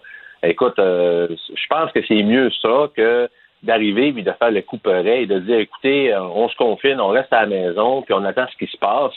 Euh, donc, je pense que le gouvernement, c'est une sage décision qui ne fait pas mal, mais qui conscientise les gens. Mais comme tu dis si bien, ça va, ça va faire, ça va faire jaser les gérants d'estrade. Oui. hey, gars, moi, chez nous, je suis bien, puis euh, regarde, je, je suis je suis les, chez nous, les statistiques baissent et on se compare. Je pense que je trouve ça intelligent comme décision et euh, ça va faire réagir les gens. Donc, euh, on verra ce que ça va donner, mais à mon avis, ça va être positif là euh, dans les prochaines semaines. Et, sans être optimiste, là, ça m'étonnerait que, que je suis pas un expert, mais je te pose la question, ça m'étonnerait que la deuxième vague soit pire que la première parce que on a quand même appris depuis le temps. Là. Ça, fait, ça fait sept mois qu'on est là-dedans, ce marasme-là. On a appris de nos erreurs. J'imagine que là, on est un peu plus préparé.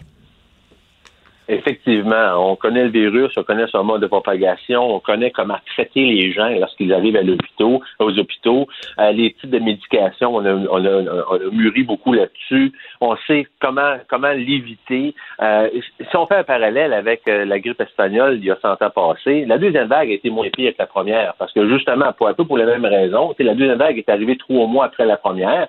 Ce qui se passe un peu présentement, on est comme trois mois à à la suite de, la descente de la première vague. Et euh, la deuxième vague était beaucoup moins pire que la première, là, la grippe espagnole, parce que les gens, entre autres, avaient appris, hein, même si eux, leur temps-là, n'avaient pas les outils qu'on avait, ont appris, se sont protégés, ont gardé leur distance. Donc, c'est un peu ça qui euh, qu'on veut euh, qu'on veut qu'on souhaite pour la deuxième pour la, pour la deuxième vague et, une des raisons l'autre jour il y a quelqu'un qui me disait écoute Marc il dit peux-tu expliquer pourquoi qu'au Québec on est toujours, en quelque part, celui-là qui représente 50% des cas du Canada. Et puis, moi, je leur ai dit, écoutez, c'est une théorie, là, c'est mon opinion, là, je leur ai dit, ben écoutez, au-delà de la lassitude là, qu'on entend parler des gens qui disent ah, on est tannés, on a fait nos devoirs, euh, mais au Québec, là, on est des gens qui, qui, aiment socialiser. Le facteur social au Québec est beaucoup plus fort qu'ailleurs au Canada. Tu sais, au Québec, on aime ça, les chaleureux, les parties de famille, on invite des gens, on se serre la main, on ben se oui. Ça nous, ça nous manque beaucoup. C'est une culture qui est profondément française qu'on a appris nos ancêtres qui sont comme ça. Ben, je suis tout à fait d'accord avec toi. C'est une culture latine. Puis tu sais, il euh, y a des gens qui disent on devrait appliquer euh, la leçon de Suède, le modèle de Suède. Les autres, ils n'ont pas déconfiné, ils n'ont pas confiné, etc. On devrait l'appliquer au Québec. Mais comme j'ai écrit, j'ai écrit dans une chronique, je dis le problème, c'est que la différence entre la Suède et le Québec, c'est qu'en Suède, il y a des Suédois. Et les Suédois sont très disciplinés. J'ai un de mes bons amis qui m'a écrit, euh, lui, il a travaillé pour une compagnie en Suède. Il, a fait 120 voyages. Il est allé 120 fois en Suède. Puis il dit, t'as tellement raison, Richard. Il dit, là-bas, ils sont extrêmement disciplinés. Sont, c'est pas comme ici. On a un côté cow-boy ici, là. Ben oui, on est beaucoup plus cosmopolite et d'un, mais notre culture qui arrive des Français, les Français, c'est un peu de même. Hein? On aime se voisiner, on aime jaser, se coller, se donner la bille. Ça fait partie je sais qu'on ne peut plus le faire, mais ça fait partie de nos mœurs d'avoir un facteur social. Juste un exemple. Moi, je vais souvent en Ontario, j'ai des bureaux en Ontario, et, lorsqu'on arrive en Ontario, c'est pas la même approche quand tu avec un client, que tu avec un employé ou que tu avec quelqu'un que tu connais. Il y a comme une barrière professionnelle au-delà là, de, de, des coutumes culturelles que ici, on va rencontrer c'est la grosse serrée de main, salut, comment ça va, hey, je t'invite, on prend une bière à soir. C'est pas pareil. Ici, ça nous manque beaucoup. Puis là, on voit là, qu'est-ce qui crée ces petites éclosions-là. Là, ça vient plus fort que nous autres. Il fait beau, les, les vacances, on, on, a eu des bonnes vacances, il fait chaud, mm. la COVID est comme derrière nous, en guillemets, et là, à ce moment-là, on commence à créer des accès. Ce qu'ailleurs, comme tu dis en Suède, c'est très discipliné. Puis probablement qu'ailleurs au Canada, ils sont peut-être plus disciplinés, à mon avis, qu'ici en termes de rassemblement puis de vouloir Écoute, comment tu fais pour vider une piscine remplie de monde, une piscine municipale remplie de monde en Suède? Tout ce que tu as à leur dire, c'est pouvez-vous sortir de la piscine, s'il vous plaît? Et les enfants. Et ils vont respecter les consignes. Ils sont comme ça, les Suédois. Merci beaucoup, Marc Hamilton. Bonne journée. Microbiologiste, président du groupe Eurofin Environex. Merci. Ben oui, on le sait. Martineau, ça n'a pas de bon sens comme il est bon. Vous écoutez Martineau. Cube Radio. Le, le, commentaire de Steve Fortin. Des positions pas comme les autres. Écoute, Steve, on va parler euh, du PQ, mais avant, le Parti libéral qui se dit un parti progressiste et qui prend un virage à gauche, il tente de jouer la même game que Justin Trudeau. Justin hein, qui a dépassé le NPD par sa gauche. Les autres tentent de dépasser le Québec solidaire par leur gauche. Qu'est-ce que tu en penses de ça? Ben, c'est une preuve encore euh, que l'électorat que vise euh, maintenant ces deux partis, euh, ça se recoupe de plus en plus mm. parce que l'évacuation là euh, presque complète de la question nationale des débats publics euh, on, on, reviendra avec la question du PQ, là, mais euh, en gros, là, dans, dans, dans, la population, comme c'est, c'est pas un, comme on dit, un game changer ou ben une question de l'urne, cette affaire-là, là, c'est de moins en moins, ben c'est certain qu'à Montréal, il y, a, il y a certains comtés qu'on a identifiés parce que il faut pas se leurrer, là, ces deux partis-là, Québec solidaire puis Parti libéral, vont se disputer des comtés à Montréal. Et cette, euh, cette lutte-là, euh, sur ce terrain-là, va se faire euh, vraiment là, dans, dans, dans, quelques comtés très, très ciblés à Montréal, parce qu'en dehors de Montréal, ces deux parties-là sont, sont devenus euh, marginaux. Et puis euh, ça, c'est, c'est drôle. Ça, ça, nous, ça nous rapproche vers ça, même si Gabriel Nadeau-Dubois n'aimera pas entendre ça. Euh, c'est lui qui dit qu'il y, a, que des indépendantistes dans son parti, c'est faux. Euh, il y a beaucoup, beaucoup de fédéralistes, puis euh, il y a des gens qui vont se disputer le, vote progressiste fédéraliste au même titre que le NPD et le Parti libéral canadien l'ont fait, mais on, a vu ce que ça a donné hein, au Canada, Richard. Euh, je veux bien, là, il a flashé à gauche, Justin Trudeau, mais quand ça a été le temps de, de mettre en branle sa promesse, on s'en souvient, le, grand panneau, le, ceci est la dernière élection selon First Past the Post, le, système euh, électoral, le mode de scrutin électoral, tout ça, ça a tombé à l'eau, les pipelines, euh, on, y est allé mm. grand train, puis tu sais, c'est... Ben, c'est ça Québec solidaire, c'est ça Québec solidaire dit aux libéraux, aux libéraux, vous mettez un petit vernis de gauche, de progressisme, mais, mais nous autres, on est le vrai parti de gauche, là. Ben, ils peuvent, ils peuvent dire ça tant qu'ils veulent. ce qu'on remarque en tout cas, c'est que en grande partie au Québec, euh, s'il y a une voie de gauche à adopter, euh, il faut qu'elle soit quand même nuancée. Il faut qu'elle soit, euh, tu sais, je veux dire, le, Québec, c'est longtemps gouverné entre une espèce de un centre droit, parti libéral, puis une social-démocratie qui était pas tellement à gauche, mais qui avait quand même des, des relents de gauche aussi au PQ.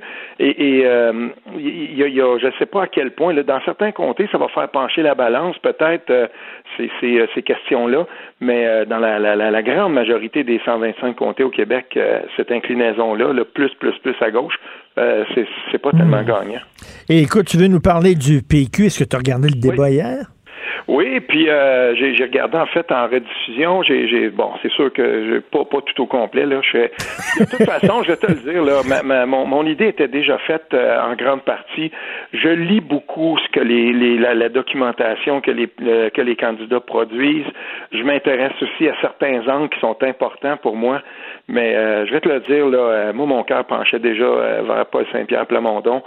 Puis euh, s'il y a quelqu'un qui est capable de, de, de, de rassembler ben, en dehors des, des euh, si on veut, là, des murs du PQ, puis se rendre attrayant, euh, justement des gens qui ont le cœur à gauche, mais qui peut-être trouvent que ça, ça dérape pas mal chez Québec solidaire et qui, qui, qui, ont compris que revenir au Parti libéral du Québec, on n'a jamais fait complètement le ménage au Parti libéral du Québec en passant. Moi, à chaque fois que je vois des, des, des, trucs qui sortent là, sur, sur, euh, l'UPAC et tout ça. Je me souviens de l'air charret, puis on a mm. on n'a jamais fait le, ménage là-dessus. Puis tant qu'on n'aura pas fait le ménage. Pour moi, cette partie-là est, exclue de l'équation toujours. Non, puis en même temps, euh, pas rien que ça.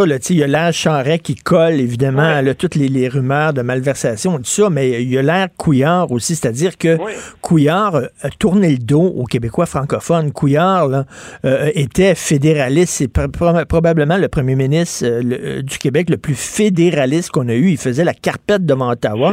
C'est qui, c'est qui Philippe Philippe Couillard, là, pour les Québécois, c'est celui qui faisait la moue devant François Legault puis qui regardait quand on était en crédit et en étude de commission parlementaire sur les seuils d'immigration. Puis le seul fait qu'on peut être pour ou contre, qu'on hausse les seuils et tout ça, mais le travail de l'opposition, c'est toujours bien de poser des questions. Et quand c'était euh, Philippe Couillard qui était à la tête du gouvernement, François Legault et Jean-François Lisée ont fait leur job quand ils étaient chefs de parti, puis ils posaient des questions sur comment on va fixer les seuils d'immigration, puis peut-être qu'il faudrait penser ou étudier le fait de les réduire. Juste ça, ça a valu quoi, François Legault? Il s'est fait, il s'est fait tout de suite rebrouiller en, conférence de presse en scrum. Oui, François Legault souffle sur les braises de l'intolérance. À partir de ce moment-là, il a donné l'élection à François Legault parce que les Québécois étaient tannés de se faire faire la morale par quelqu'un comme ça qui les regardait de haut et qui euh, carrément là euh, méprisait leur, euh, leur préoccupation. Et tout ce qui était identitaire, il était allergique à ça.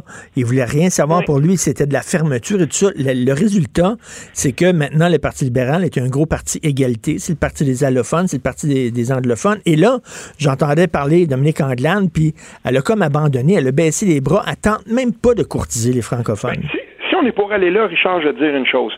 L'analyse de Martine Biron, euh, qui en connaît une chose ou deux sa politique, on va lui donner ça là quand même.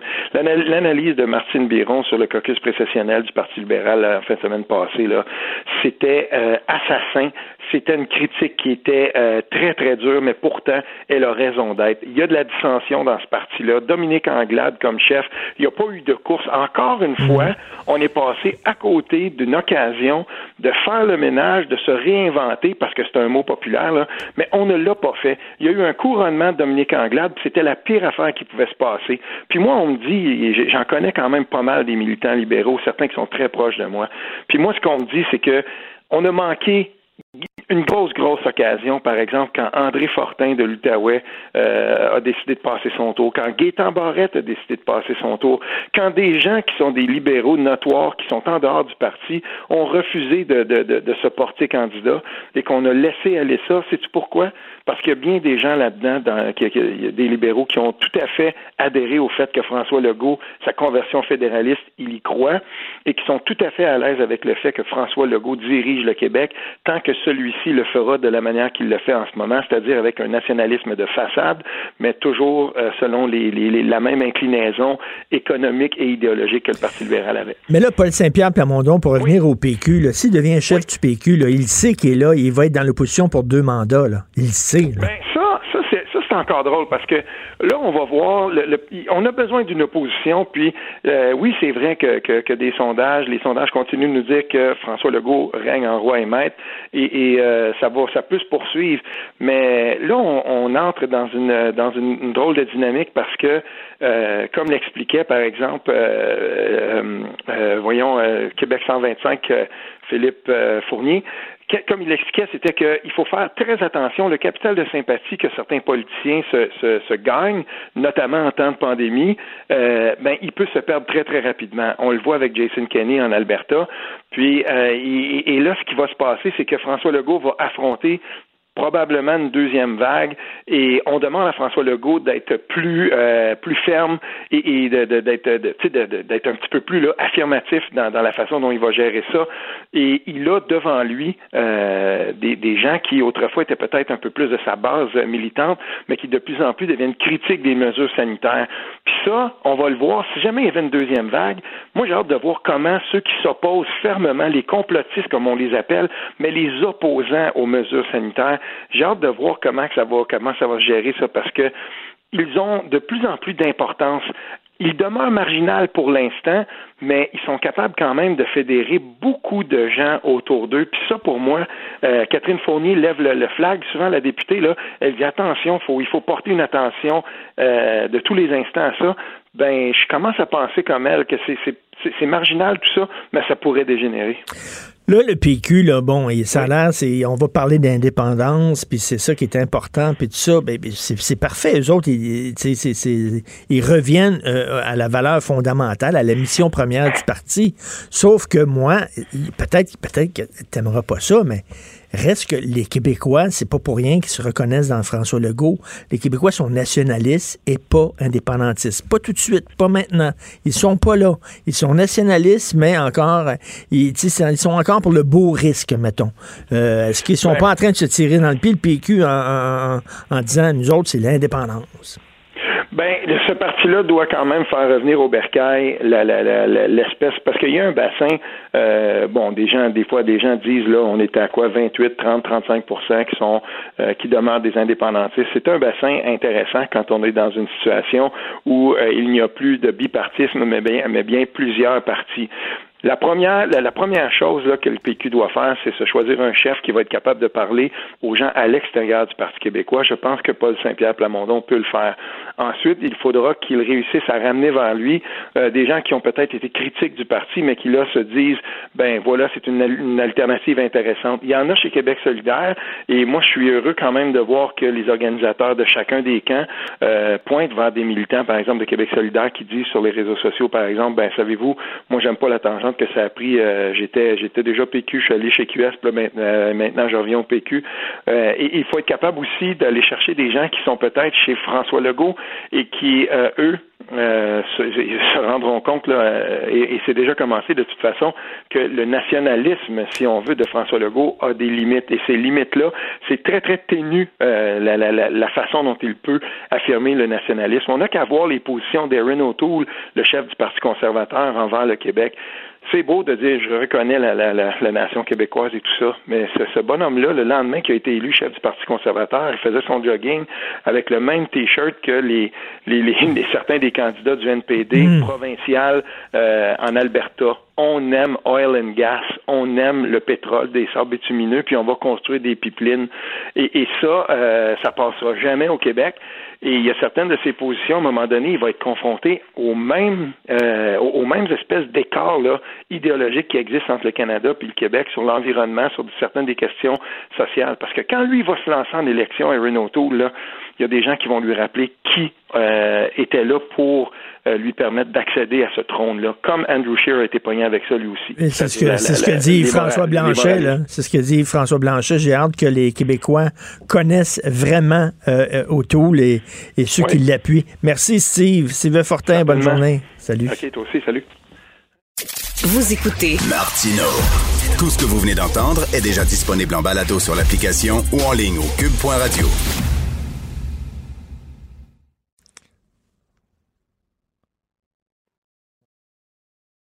Vous écoutez Martino. Vous venez de vous connecter en direct sur Cube Radio? Pas de stress. Tout est disponible en balado sur l'application ou le site cube.radio. Alors, nous parlons maintenant avec Maître François-David Bernier, avocat.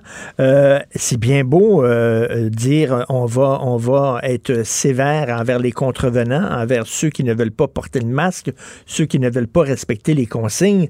Mais si tu donnes pas des contraventions, si tu punis pas les gens, ça donne strictement rien. C'est ce que François-David Bernier a écrit dans son texte. Salut François-David. Salut Richard.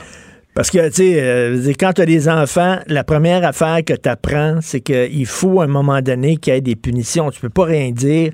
Si tu manges un bonbon, je vais te punir. Puis si le petit gars il mange un bonbon puis tu le punis pas, il va apprendre. Il va savoir très rapidement que finalement, il n'y a pas de conséquences à ses actes, ses actes, puis il va en manger des bonbons. Effectivement, bon exemple pour ceux qui ont des enfants ça prend des conséquences, sinon euh, ça fonctionne pas. Puis c'est pas qu'ils sont méchants, mais c'est comme ça. Puis la, foule, la population, comme on dit, des fois, ben, le, quotient diminue. Donc souvent, on dit que la, foule, c'est comme un enfant de 8 ans. Il faut, puis, tu sais, il y en a qui m'aimeront pas dans mon discours, mais euh, imaginez si on doit fermer des établissements, reconfiner, avec tout le dommage qu'on sait que ça a créé chez des personnes, des entreprises. Il y a des gens qui ont tout perdu dans cette aventure-là. C'est terrible.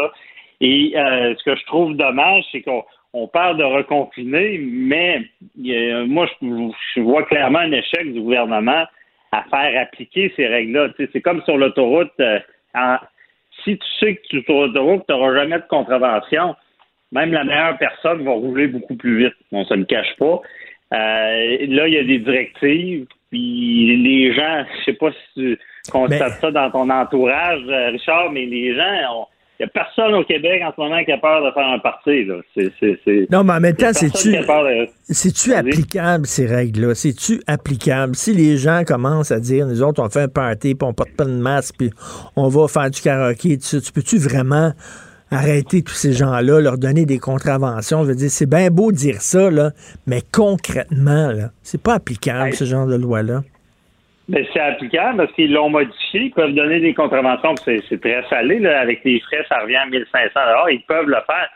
Euh, et, euh, moi, j'ai eu en entrevue un avocat à la barre, un restaurateur, Alexandre Grenier de l'Atelier à Québec, qui est très connu. Et eux, ils ont vraiment tout fait pour mettre en place les règles. Mais il dit, il n'y a pas personne qui passe pour inspecter. Puis c'est pas qu'il veut se faire inspecter, mais il constate y a des compétiteurs qui n'ont pas peur. Parce que eux, euh, ah ouais, on remplit le bar, puis on, dit ben il faut servir de la nourriture, on sert quelque chose. Les gens contournent, ça fait que on il y, a des bars comme le Kirouac à Québec qui, qui, qui, une propagation. Puis après ça, qu'est-ce qui va arriver? Ben, il va payer pour tout le monde qui respecte pas les règles. c'est, c'est ça le problème. Puis oui, c'est applicable. C'est vraiment euh, mais c'est sûr que je comprends le gouvernement d'y aller avec le pied sa, sa pédale de frein. Parce qu'imagine, il y a des, manifestations pour le port du masque. Que là, s'ils se mettent à donner trop, de contraventions, qu'est-ce qu'on va dire?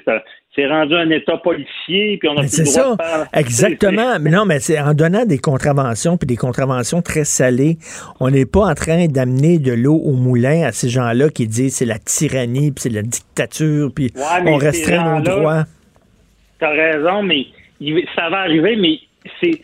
Tu sais, je veux dire, euh, parce que ça, c'est un en judiciaire, c'est le même. Si t'as pas d'exemple, si t'as pas de peine, la, peine, ben, t'as pas un système qui fonctionne.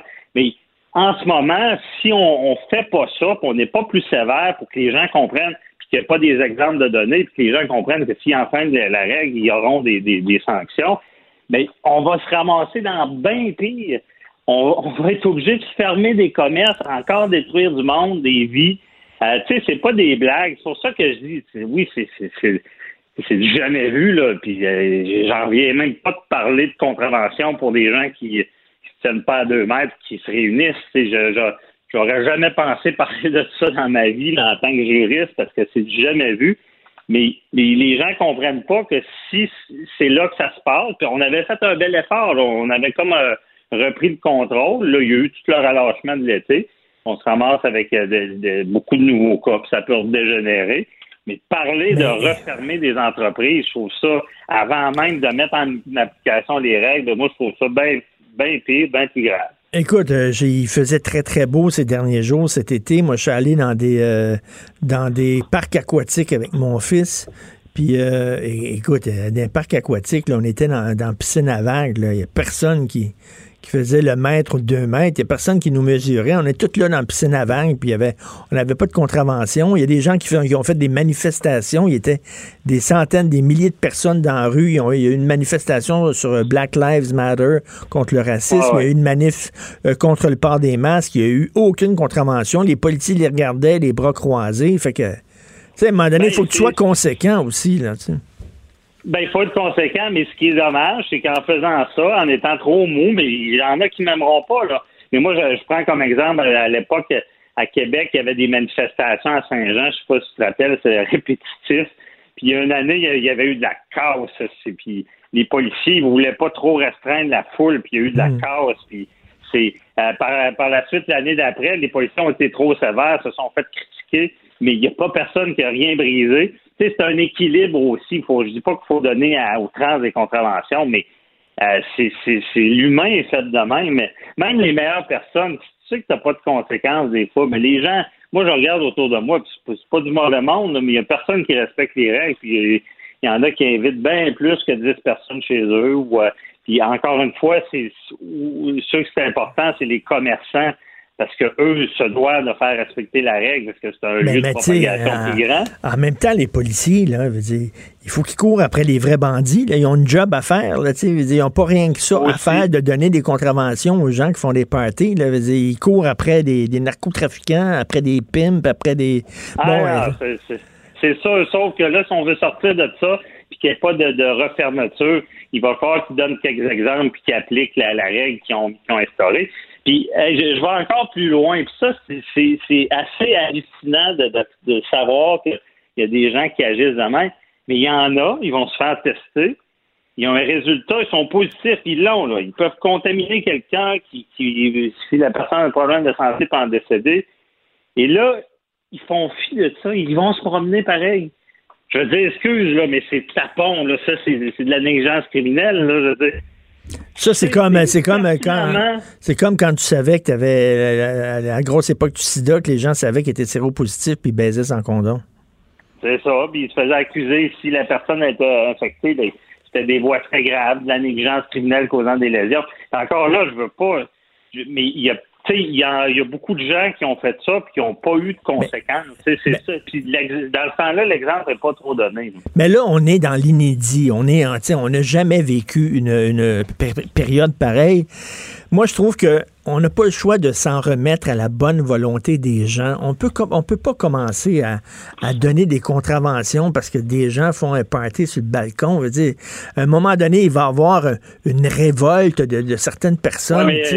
Richard, quelqu'un qui invite 50 personnes, peut-être que lui en mérite une. Tu sais, c'est je veux dire, un, commerçant, un bar comme le Kirouac qui, qui, qui ben, là, je vais plus de détails, mais je veux dire, un commerçant qui, qui foule son bar puis qui fait fi de la règle, lui en mérite. je comprends qu'on peut pas en donner à tout le monde, mais sais, c'est ce qui arrive, c'est tout le en tout cas, moi, on le savait que ça allait arriver parce qu'au départ, il y, a eu, des recommandations, puis tout le monde avait peur, fait que ça a été respecté, tout le monde confiné, puis on, a repris le contrôle.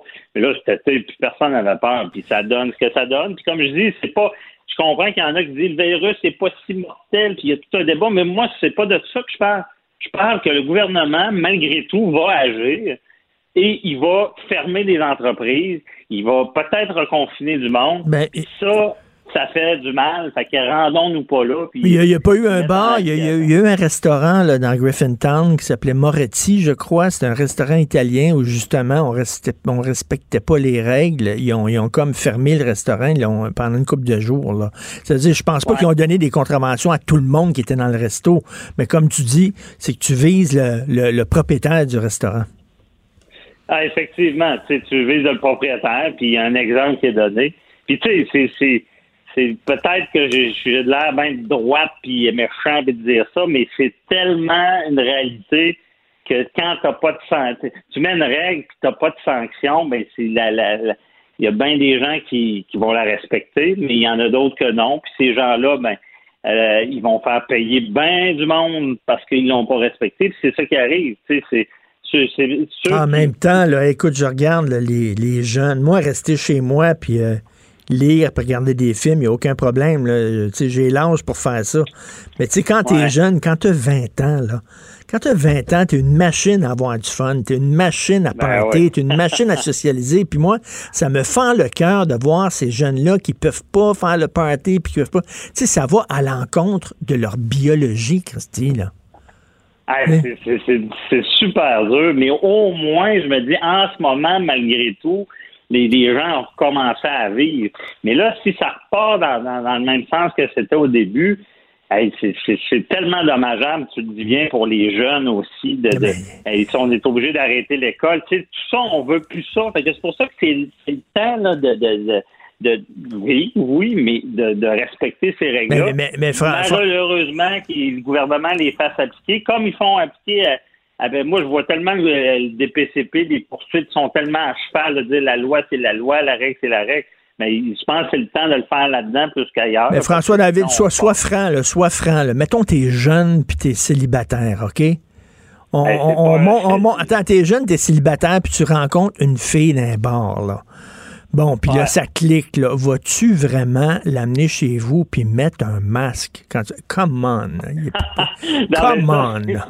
Le seul masque, ils sont allés loin dans la chambre à coucher. Là.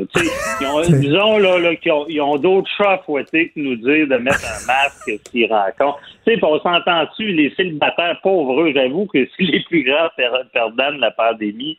Mais tu sais, c'est c'est pas, c'est pas ça qui crée les, les grosses vagues de contamination. là. C'est c'est plus justement les réunions, on l'a vu d'un bar, ceux qui respectent pas les règles, puis ceux qui s'en foutent. c'est- Mais Eh, non, Écoute, le là, en, masque, Co- là, en Colombie, en, Colombie, Colombie-Britannique, ils ont dit d'utiliser le Glory Hole, c'est-à-dire de mettre un mur avec un trou dedans, puis tu te rentres la bisoune dans le trou, puis la fille est l'autre bord. Non, mais ils ont dit ça, là. Écoute, Ça n'a pas d'allure. Tu sais que le, le port du masque aussi a fait le tour, euh, ça a fait le tour des médias à l'international. là. ben oui. Euh, c'est, c'est, c'est du jamais vu. Il y a sûrement un dictateur quelque part d'un pays qui a dit ben, moi, je ne serais pas allé aussi loin que ça. Merci euh, François-David Bernier, puis bien sûr, on t'écoute à ton émission Avocat à la barre samedi, dimanche à 11h ici à Cube. Bye. Ça fait plaisir. Bye. Si c'est vrai qu'on aime autant qu'on déteste, Martineau, C'est sûrement l'animateur le plus aimé au Québec. Vous écoutez Martineau. Cube Radio. Alors, chaque mercredi, on parle avec Adrien Pouliot, chef du Parti conservateur du Québec. Salut Adrien. Bon matin. Écoute, t'es un gars de médias, toi, TQS, c'était toi, euh, t'étais derrière Oui. TQS. Quand tu vois là, la, la- la surenchère pour Cogeco, puis la caisse de dépôt qui dit, nous autres, on veut que ça reste au Québec, puis on est prêt à mettre de l'argent là-dedans pour s'assurer que le, le siège social demeure au Québec, puis là, ils vont encore mettre un paquet d'argent là-dedans. T'en penses quoi? Ben écoute, euh, je comprends pas. Moi, j'ai bien la misère avec toute l'affaire des sièges sociaux. Tu sais, je comprends qu'un siège social, là, ça embauche des comptables et des avocats. Là. Et puis, euh, bon, je sais qu'on c'est important de protéger les jobs d'avocats au Québec, mais tu sais, je veux dire, Cogeco, c'est deux choses. Surtout, c'est de la câblo-distribution. La câblo-distribution, donc des fils qui sont enterrés en dessous, dans les tuyaux en dessous de la rue, là. Alors, si Rogers achète ça, je pense pas qu'ils vont partir avec les fils, là. Mais ils vont apporter les fils en Ontario, là. Je veux dire, ce que je veux dire, c'est que la business va rester là. Hein, si c'est euh, si Rogers qui est propriétaire, là, on va continuer à avoir des services de câble et puis de- de- d'Internet, euh, euh, même si les décisions sont plus nécessairement prises euh, à la place du mari, mais qui sont prises à, je sais pas moi, à Toronto Place, euh, dans un immeuble à Toronto. Je, pense, je pense que l'objectif de Rogers, ça a toujours été de bien servir sa clientèle à des Puis, prix écoute, si, les, mettons, le 98.5, là, avec Paul Arcan, ils font de l'argent, ben, ils vont les laisser tranquilles, puis ils vont dire, continue à faire de l'argent. Nous autres, on veut que l'argent rentre. Ils commenceront pas à leur dire, vous allez dire telle et telle affaire, vous allez faire telle et telle chose. Non, Rogers a toujours été un bon citoyen corporatif. D'ailleurs, on le voit parce qu'ils ont de la, beaucoup de, euh, de cellulaires au Québec. Puis, euh, tu sais, c'est des, bons citoyens corporatifs qui, euh, qui, euh, qui s'impliquent dans la communauté, qui sont présents d'une part. Puis d'autre part, Rogers a des médias à travers le pays. Et tu n'as jamais vu, c'est rien comparé à Pierre-Carl Pilado. Là. T- Ted Rogers, il se promène pas, lui, en- en- entre son bureau puis sa maison ou euh, vice-versa, en train de d'écouter ce que les gens disent à ses stations de radio. Puis là, il appelle euh, euh, le chef de pupitre pour dire Ah, ben là, j'aime pas ce que le gars a dit ou j'aime pas la nouvelle ici. C'est pas comme ça. Il intervient pas, Ted Rogers, puis bon, ou l'organisation de Rogers, parce que Ted est décédé maintenant. Mais ce que je veux dire, c'est que moi, je pense que c'est complètement exagéré. Tu sais, entre toi et moi, là, est-ce que Bell Canada, je comprends quand ils ont, sont supposés avoir un siège social à Montréal, mais ils ont seulement le nom à Montréal. En pratique, il y a beaucoup de décisions qui se prennent à Toronto et pourtant, Bell est un des plus gros radiodiffuseurs au Québec. Alors, tu sais, moi, je trouve que c'est un peu euh, de la politique aérienne, cette affaire-là. Euh, je pense que euh, Cogeco a besoin d'avoir un renouveau parce que quand même, Lou Audet, 68, 69 ans, Euh, non, mais c'est-tu, tu le rôle de la caisse de dépôt, là, de mettre Ben de l'argent là-dedans? On vient de mettre de l'argent dans McGuinness, on l'a perdu. On a mis de l'argent dans Bombardier, on l'a perdu. On a mis, tu sais, là, on va... Le, Ben, le là, on- du soleil. le Cirque du Soleil, puis là, on va faire une surenchère, puis on va mettre de l'argent. Tu sais, à un moment donné, pas à n'importe quel prix. C'est correct, là, mais pas à n'importe quel prix, parce que c'est notre argent. Ben, si la Caisse de dépôt, comme gestionnaire de nos fonds de pension, juge que, du strict point de vue économique, c'est un bon investissement, j'ai pas d'objection à ce que la Caisse achète des actions de Cogeco à la bourse. Mais si c'est pour bloquer euh, Rogers, comme ce qui est arrivé, puis c'est ça qui est arrivé là, quand euh, Bernard Landry est allé voir Henri-Paul Rousseau à la Caisse de dépôt, puis il a dit Hey, il faut empêcher Rogers d'acheter Vidéotron. Trouve-moi quelqu'un, peut-être qu'on peut parler à Pelado. Là, euh, ils sont allés voir euh, Pierre Carl qui a dit euh, Non, moi, je suis pas intéressé à acheter de la câble distribution. Je suis dans les journaux, je suis dans l'imprimerie, je suis dans le papier avec Donahue. Je connais rien là-dedans. Finalement, la caisse a fait tellement un bon deal qu'il s'est dit ben, je peux pas perdre. Puis effectivement, Pierre Carl a fait la passe, alors que la Caisse a fait un rendement pitoyable. Ils ont fait 1% de rendement sur le 2 milliards peut-être qu'ils ont mis, alors qu'ils auraient fait euh, 6 milliards de profits si au lieu d'investir dans Pelado, ils avaient investi dans Rogers à ce moment-là.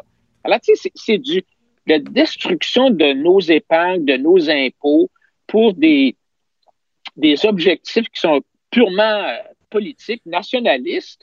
Je comprends qu'il faut être nationaliste, mais moi, j'aimerais autant avoir un nationalisme de, de gagnant, euh, puis d'encourager les, euh, nos entrepreneurs à, à- à voler de leurs propres ailes, à prendre de l'expansion à, à travers la planète, plutôt que de mettre le Québec sous un dôme de verre et dire euh, venez pas investir chez nous.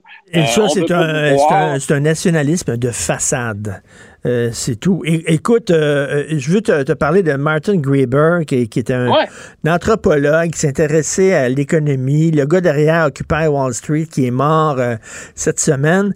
Mais lui avait écrit un livre qui avait fait beaucoup jaser, Bullshit Jobs. Puis je me suis intéressé à ça et j'ai lu là-dessus, puis ça m'a fait bien sourire parce qu'il disait qu'il y a bien, bien, bien des jobs dans les bureaux, des jobs, sais, de middle management, là, des jobs de gestionnaire, puis tout ça, que ces jobs-là existeraient pas, puis on s'en apercevrait pas. Vraiment, là, c'est, c'est, c'est des jobs inutiles qui, qui, les gens travaillent pour strictement rien. Enlève les infirmiers dans une société, on, va- s'en apercevoir. Enlève les, les professeurs, on va s'en apercevoir. Mais t'enlèves ces jobs-là, ça donne strictement rien. Bullshit jobs. Ben écoute, moi, mon expérience, euh, pour avoir vécu dans des entreprises puis avoir eu des clients, tu sais, j'ai déjà eu, par exemple, Bell Canada comme, comme un de mes gros clients dans une de mes entreprises. Et euh, si on retourne dans les années, euh, à la fin des, des années, ben, dans la bulle des années 2000, euh, Bell Canada avait été obligé de faire des grosses coupures. Et, et ils ont éliminé des niveaux complets de gestionnaires intermédiaires. OK, OK. complet, le pouf. Sais, on enlève le, le, le, le, le vice- le- le, le troisième étage, le, tout, le- niveau de troisième directeur, on l'élimine. Tout le niveau de deuxième directeur, on l'élimine. Et finalement, Il fonctionnait il pareil. Ben oui, ça n'a absolument rien changé. Et je vais t'avouer que même moi, dans mes entreprises, ça m'est arrivé à un certain point euh, de, je te dirais que c'est comme si la poussière s'installe, tu sais, ça s'incruste, la machine s'incruste, puis à un certain point, bon, on rajoute une job ici, rajoute une job là, euh, puis finalement, tu perds un peu le, le, tu sais, le, le- fil. Et euh, Mais- mais donc, là- moi aussi, j'en ai fait, ça m'est arrivé dans des récessions, puis euh, de, de, de dire, écoute, euh, tu sais, on coupe, euh, malheureusement, on est obligé de couper 10 du personnel, puis le lendemain, ben, imagine-toi donc que ma station de télévision elle marchait pareil, puis euh, il y avait encore. Il y avait Mais imagine-toi, imagine-toi, ça c'est dans l'entreprise privée. Imagine-toi Ah, ben. dans fonction publique le nombre de bullshit jobs. Et moi, je prenais comme image tantôt, là, un peu plus tôt dans l'émission, tu sais, quand tu es jeune puis tu construis des affaires avec des blocs de bois, là, tu sais, tu construis une structure, tu, tu montes une structure avec des blocs de bois, puis là, t'enlèves un bloc, puis ta structure, elle bouge pas. Elle reste là. fait que là, tu dis, le bloc que je viens d'enlever, il servait à strictement rien, tu sais. Et et t'imagines, dans fonction publique, le nombre de bullshit jobs qu'il y a là-dedans? Ah ouais, écoute, euh, Richard, c'est énorme. Puis en plus, dans la fonction publique, il y a une espèce d'incitatif. Il y a un incitatif à avoir à embaucher beaucoup de monde parce que souvent on va te dire OK, si tu as, euh, disons, euh, 100 employés euh, qui travaillent dans ton département, mais tu vas avoir le droit à un bureau de 500 pieds carrés. Mais si tu as deux fois plus d'employés, tu peux avoir un bureau de 1000 pieds ou 5000 pieds carrés où tu vas avoir un plus gros salaire. Tu as, un incitatif à faire grossir la machine parce que ta job devient plus importante. Tu montes en grade, tu as une plus grosse pension, tu as un plus gros salaire, tu as un plus gros char. Alors, il y, a vraiment cet incitatif-là. Écoute, ça existe, si ça existe dans le privé, tu peux être certain que ça existe encore plus dans le public, mais la difficulté, c'est que dans le public, il n'y a jamais, en, en, anglais, on dirait de reckoning, c'est-à-dire qu'il n'y a jamais d'imputabilité. Dans le privé, à un certain point, tu vas avoir une récession, puis c'est la beauté. Hmm. C'est un, un, peu sadique de dire ce que je veux dire. Non, non mais, c'est vrai. Mais, sais, une récession, ça fait, ça te force à faire du ménage. C'est du ménage que tu es un peu trop lâche, un peu trop paresseux pour faire quand les choses vont bien. Tu sais, quand les choses vont bien, pourquoi brasser à la cage, tu sais? Mais là, quand les choses vont mal, wow, un instant, là, on est en train de perdre notre chemise, on va peut-être perdre la compagnie, on va tout perdre nos jobs, donc il va, on va être obligé. Il y a trop de monde dans chaloupe, là, tu sais, on est 25 dans chaloupe. On, on, on va acheter, ben, on va acheter par-dessus bord, mais en fonction ben, publique, là, ils font rien qu'en ajouter, en ajouter, en ajouter. On voit les organigrammes, par exemple, du ministère de la Santé, là. Tout, tout ce qui, tout ce qui est, comme tu dis, gestionnaire intermédiaire, c'est délirant. C'est délirant et, et, et j'écoute les gens qui sont sur la ligne de front, puis eux autres sont découragés parce que. Ben oui. Tu sais, écoute, moi, le meilleur exemple, un exemple qui m'a toujours frappé, un ami, sa femme est embauchée dans une commission scolaire à la bibliothèque d'une école. Elle rentre à la bibliothèque. Il y a le néon au-dessus du bureau de la bibliothécaire est brûlé. Ben, ça a pris trois ans pour faire changer le néon. Écoute, elle est obligée d'apporter une lampe de chez elle, tu sais. Dans son livre Bullshit Jobs, là, Martin Graeber, là, il parle d'une entreprise, il y avait 25 administrateurs par employé. Ah ouais, non, c'est sûr, là. Non, mais dans, dans, le système de santé euh, québécois, il y a une personne qui n'est pas soignant, un employé qui n'est pas soignant pour chaque employé soignant. Donc, pour chaque personne qui soigne des patients, là, pour de vrai, là, il y en a un autre qui fait pas ça, qui fait de la paperasse, qui fait de la gestion, qui fait de l'administration, qui fait n'importe quoi d'autre, mais qui est pas soignant. Un pour un. Un pour un. Un pour un. Sur Québec, là, c'est là. Et il n'y a... aucun, il y a, pas d'incitatif. Pourquoi est-ce que quelqu'un se dirait, je vais couper? Non, mais il n'y a aucun incitatif. Là. Pourquoi, pourquoi est-ce qu'un directeur d'hôpital le directeur d'hôpital, lui, il veut toujours grossir son budget, tu sais. Y a-tu quelqu'un qui ne veut pas grossir son budget? Ben non, il veut, non, mais il n'y a, a, aucun gouvernement, aucune administration municipale qui, à un moment donné, a dit on va dégraisser euh, le, la fonction publique. Et ça ne, fait, ça ne fait que grossir. À moins, Richard, à moins d'avoir le gun sur la tête. Et, et tu as le gun sur la tête quand tu es dans le privé, si tu es sur le quand la banque tire la plug, comme on dit, là. Puis dans le public, c'est un peu la même chose. Quand la banque tire la plug, c'est-à-dire quand euh, Wall Street va dire, comme comme c'est arrivé, hein, Wall Street a dit à Jean Chrétien, c'est fini, là. On vous prête plus d'argent. Au début des années 90, là, c'est ça qu'ils ont dit, là. Puis là, Jean Chrétien est venu ici, puis il a dit à Paul Martin, son, son, son ministre des Finances, Hey, là, là, on est dans la chenoute, là. Tu sais, ça se pourrait qu'on puisse pas payer nos fonctionnaires la semaine prochaine, là, parce qu'on ne prendra plus d'argent. J'aimerais ça que Wall Street appelle Justin Trudeau, parce que là, il va ajouter 100 milliards au déficit, qui est déjà de 400 milliards. On va se ramasser avec un déficit de 500 milliards rapidement, là. Écoute, on a une minute. 500 milliards. absolument. Et, Trudeau a dit que le gouvernement euh, va demander aux Canadiens de s'engager dans une direction entièrement différente en tant que gouvernement. Donc, on veut, on a demandé au ministre de proposer des idées audacieuses et ambitieuses pour réinventer le Canada. Et quand les sous-ministres ont dit, OK, ben, y a-t-il des paramètres de dépenses? Ils se sont fait dire, non, non, il n'y en a pas. Allez-y au coton.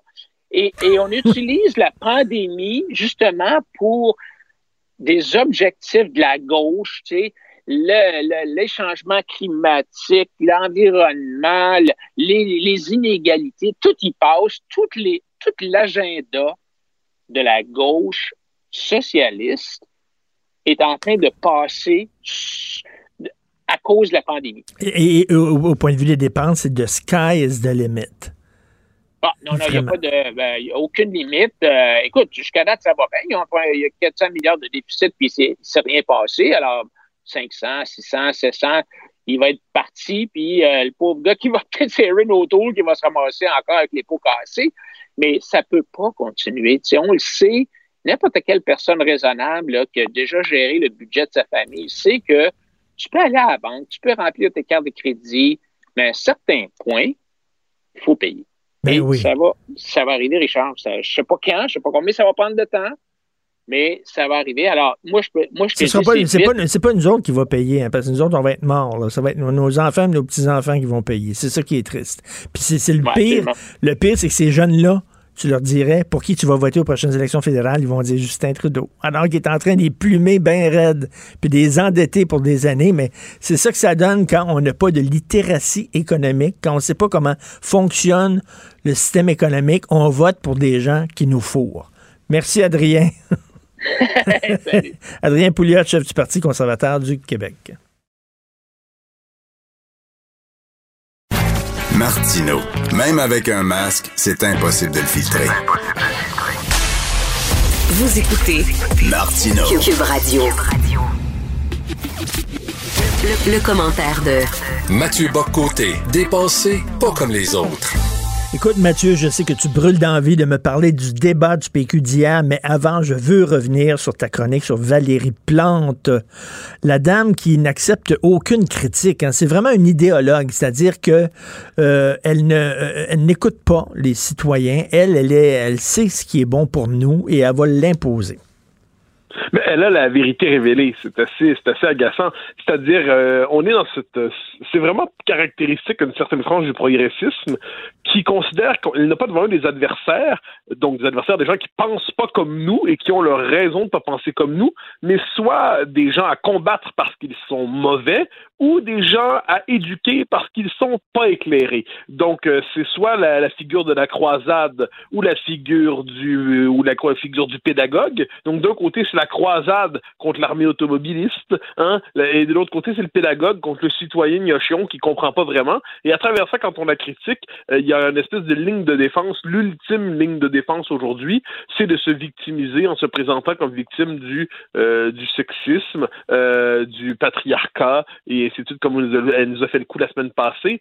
Alors, le pire, c'est que Valérie Plante est une femme politique qui a été capable d'inspirer pendant un temps les Montréalais, euh, elle porte euh, un projet, appelons ça l'idée, de faire en sorte que nos villes redeviennent une série de quartiers, une série presque de villages, qui a, qui a du sens. Hein. C'est-à-dire, vivre en ville ne devrait pas vouloir dire vivre dans un environnement anonyme, un environnement perdu. Mmh. Donc, il y a quelque chose de sensé dans ce que porte ce courant-là, Projet Montréal, et ainsi de suite. Mais quand c'est confisqué par des idéologues, ça devient franchement désagréable. Et là, on en arrive avec la proposition, je pense que c'était la semaine passée ou celle d'avant, hein, ce que j'appelais la, la, brouette cosmique, euh, c'est-à-dire cette idée, on va faire sur le plateau Mont-Royal, c'est porté par Marie Plourde, je crois. Euh, on fait nos courtes, on aura une brouette pour transporter les choses jusqu'à la voiture. Et là, on se dit, bon, ces gens-là vivent dans un monde parallèle. Ce monde parallèle, mais, mais, ils, ne semblent pas vouloir le quitter. Et c'est l'éco-brouette, c'est-à-dire c'est une brouette écologique. Et comme euh, me disait, euh, je pense c'est je pense c'est Vincent Dessureau qui me disait ça. As-tu déjà vu une brouette qui n'était pas écologique? Y a-tu des brouettes à moteur? Probablement dans une banlieue américaine. mais, mais, non, je, trouve qu'il y a quelque chose dans cet univers parallèle. Et ensuite, il y a quelque chose d'assez agaçant. Mais ça, ça c'est bon, ce sont mes, mes, mes observations à moi, mais je, je suis persuadé que je suis pas le seul à les faire. Euh, il y a quand même des limites à marquer aussi de manière aussi ostentatoire qu'elle veut se détacher du Québec. Mm. Euh, moi, j'y reviens souvent, mais son obstination à faire tout en bilingue, comme si le français n'était pas la langue commune, comme si ça allait de soi, comme si c'était la nouvelle évidence. Le fait qu'elle était quand même déjà oublié de parler français dans un discours, je ne sais pas comment on peut oublier de parler français. Je, cherche par tous les chemins psychologiques disponibles pour me rendre là, ça me rentre pas dans la tête. Le fait qu'elle achète toutes les théories euh, les plus loufoques sur territoire non cédé, sur racisme systémique. Le fait que dès qu'on sort de la pandémie, elle inflige à ses fonctionnaires des cours d'écriture inclusive. Tout ça, ça s'accumule. Puis à un moment donné, la sympathie qu'on pouvait avoir envers une femme qui voulait, euh, qui portait le projet, appelons ça une forme de, d'humanisation de, de, la métropole, eh bien, ça se transforme en exaspération devant une idéologue. Et c'est, c'est euh, vraiment le symbole de, la, de la gauche multiculturelle qui a honte de tout ce qui est identitaire. En fait, c'est le bras municipal de Québec solidaire. Si on veut savoir à quoi ressemblerait un Québec sous Québec solidaire, ben c'est ça, on n'a rien qu'à regarder Montréal. Ah oui, mais ça, ça c'est important de le dire. Effectivement, une partie de, ce qu'on pourrait appeler la, gauche radicale aujourd'hui considère que si elle a peu de chances de l'emporter au niveau national, euh, les, municipalités, les villes, c'est un lieu d'expérimentation. Hein. C'est un lieu où appliquer leurs projets politiques. Et quand on s'intéresse au courant idéologique, à, appelons ça la, la pensée de gauche aujourd'hui, la pensée de la gauche radicale, l'horizon municipal est un horizon euh, rédempteur, un horizon d'émancipation pour une certaine d'entre eux.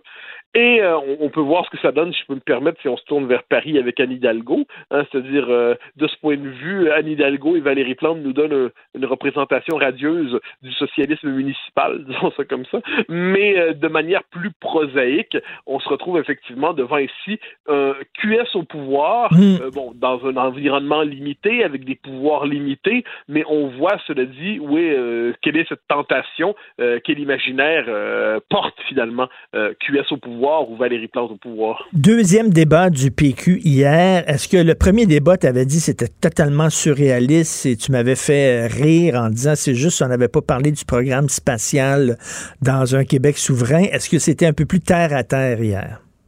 Ben, exagérément, c'est-à-dire, euh, je veux pas avoir l'air du style que j'avais content, ce que je suis quand même de ce point de vue. mais il faut dire, que j'ai un rapport au Parti québécois qui est un peu semblable à celui de à l'Église catholique.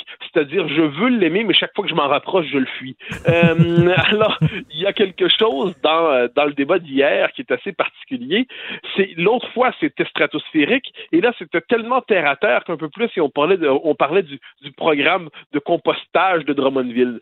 Euh, je, je, je Là, on voulait montrer qu'on était sérieux, qu'on parlait des choses concrètes, qu'on était vraiment concret. Puis au, final, j'ai l'impression qu'on a, qu'on a loupé euh, ce qui me semble essentiel, c'est discuter globalement de la vision politique d'un chef et non pas lui demander, mais ça c'est peut-être moi qui n'ai pas les, le même, même genre d'attente, non pas lui demander d'avoir une solution chiffrée et détaillée à chaque problème de la société. Euh, mmh. La vocation de chef politique, c'est d'avoir une vision, d'avoir euh, une lecture de la société, une lecture d'ensemble si on lui demande, un peu à la manière d'un super technocrate, d'avoir une réponse à tout, ça devient euh, rapidement, ils vont parler pour rien dire. Autre mmh. élément, et là on l'a vu hier, on l'a vu pour la première fois depuis longtemps, mais c'est intéressant, le PQ, on l'a toujours dit, est une coalition. C'était beaucoup moins vrai ces dernières années. Et là, hier soir, c'est apparu, mais surtout dans le contraste, par exemple, entre Frédéric Bastien et un Sylvain Gaudreau. Euh, c'est-à-dire, Frédéric Bastien, il, euh, allait, euh, il a, à un moment donné, il a dit, ben, sur la question de la famille, il faut faire ce qu'on peut pour éviter que les familles n'éclatent, parce que lorsque la famille éclate, eh bien, il y a des conséquences pour les enfants, et ainsi de suite. Et là, Sylvain Gaudreau a cherché à le reprendre en disant, vous avez des préjugés, vous stigmatisez. Alors que Bastien, globalement, il y allait simplement d'une évidence, c'est que l'éclatement de la famille est rarement une bonne nouvelle. Ben ça ne veut pas dire qu'il faut condamner les gens. Et là, euh, Gaudreau, qui se veut pragmatique, a, joué le jeu de presque une espèce de, de réflexion moi euh, gauchisant et sorti. Autre élément, quand euh, Bastien dénonce la bureaucratie euh, en disant pour les pour les entrepreneurs, la bureaucratie c'est vraiment un obstacle pesant. Donc ça c'est alors que c'est pas vraiment la culture péquiste de dénoncer ça. Donc l'élément gauche-droite était un peu présent, l'élément de coalition. Ensuite, Paul Saint-Pierre Plamondon, et ça c'est quand même sa force, une maîtrise des dossiers, une, vraie capacité de contrôle, de, de parler des différents thèmes. Mais cela dit, encore une fois, ce débat-là ne permettait à personne de se hisser, de se distinguer. J'ai d'une fois pour toutes, j'ai l'impression que le vrai débat, ça va être le prochain, le dernier, en fin 22 septembre, je crois, parce que là, on va aborder finalement la question qui fâche identité, immigration, eh nationalisme. Là, on va parler du réel et pas simplement de l'identité social-démocrate désirée du PQ. Et Paul Saint-Pierre Plamondon, je l'aime bien, mais hier, je l'ai trouvé un peu cheap là, face à Guy Nantel, où il disait euh, sur scène, vous avez fait un gag sur une victime allégée d'inconduite sexuelle. Comment vous allez réagir si vous êtes premier ministre? écoute, c'était...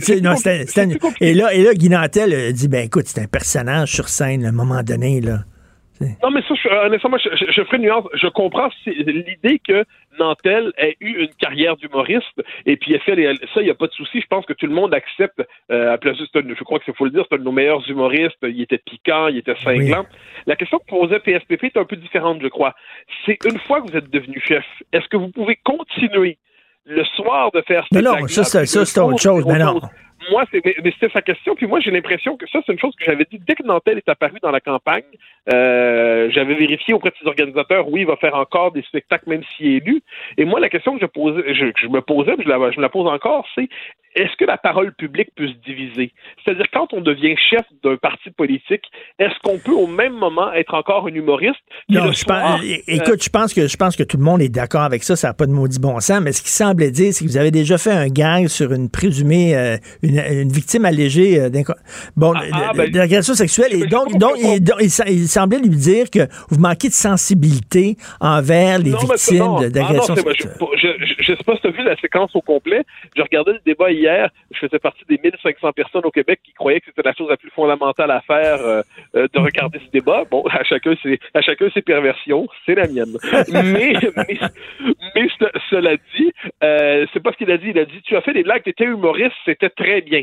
Mais si tu deviens chef et tu continues ta carrière d'humoriste. Donc, il disait pas au passé, il disait au futur. Puis je pense que ça, c'est une vraie question. C'est-à-dire que Nantel ait fait des blagues sur les tiennes, euh, personne n'est en droit de lui reprocher. C'est un humoriste, puis en plus, mille fois plus libre que bien d'autres humoristes qui sont spécialisés dans, dans, dans, dans, les histoires les un peu insipides, disons, c'est comme ça.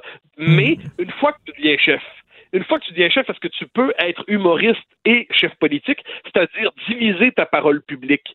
Euh, ça, je pense que c'est une vraie question. Personnellement, je me l'étais posée dès le début. Et autant Nantel amène quelque chose dans la course, il n'y a pas de doute là-dessus. Euh, il y a, une, vraie maîtrise. C'est la preuve que le Parti québécois est capable d'attirer des figures euh, qui comptent. Une capacité aussi de, de toucher des gens qui ne sont pas intéressés à la politique en général.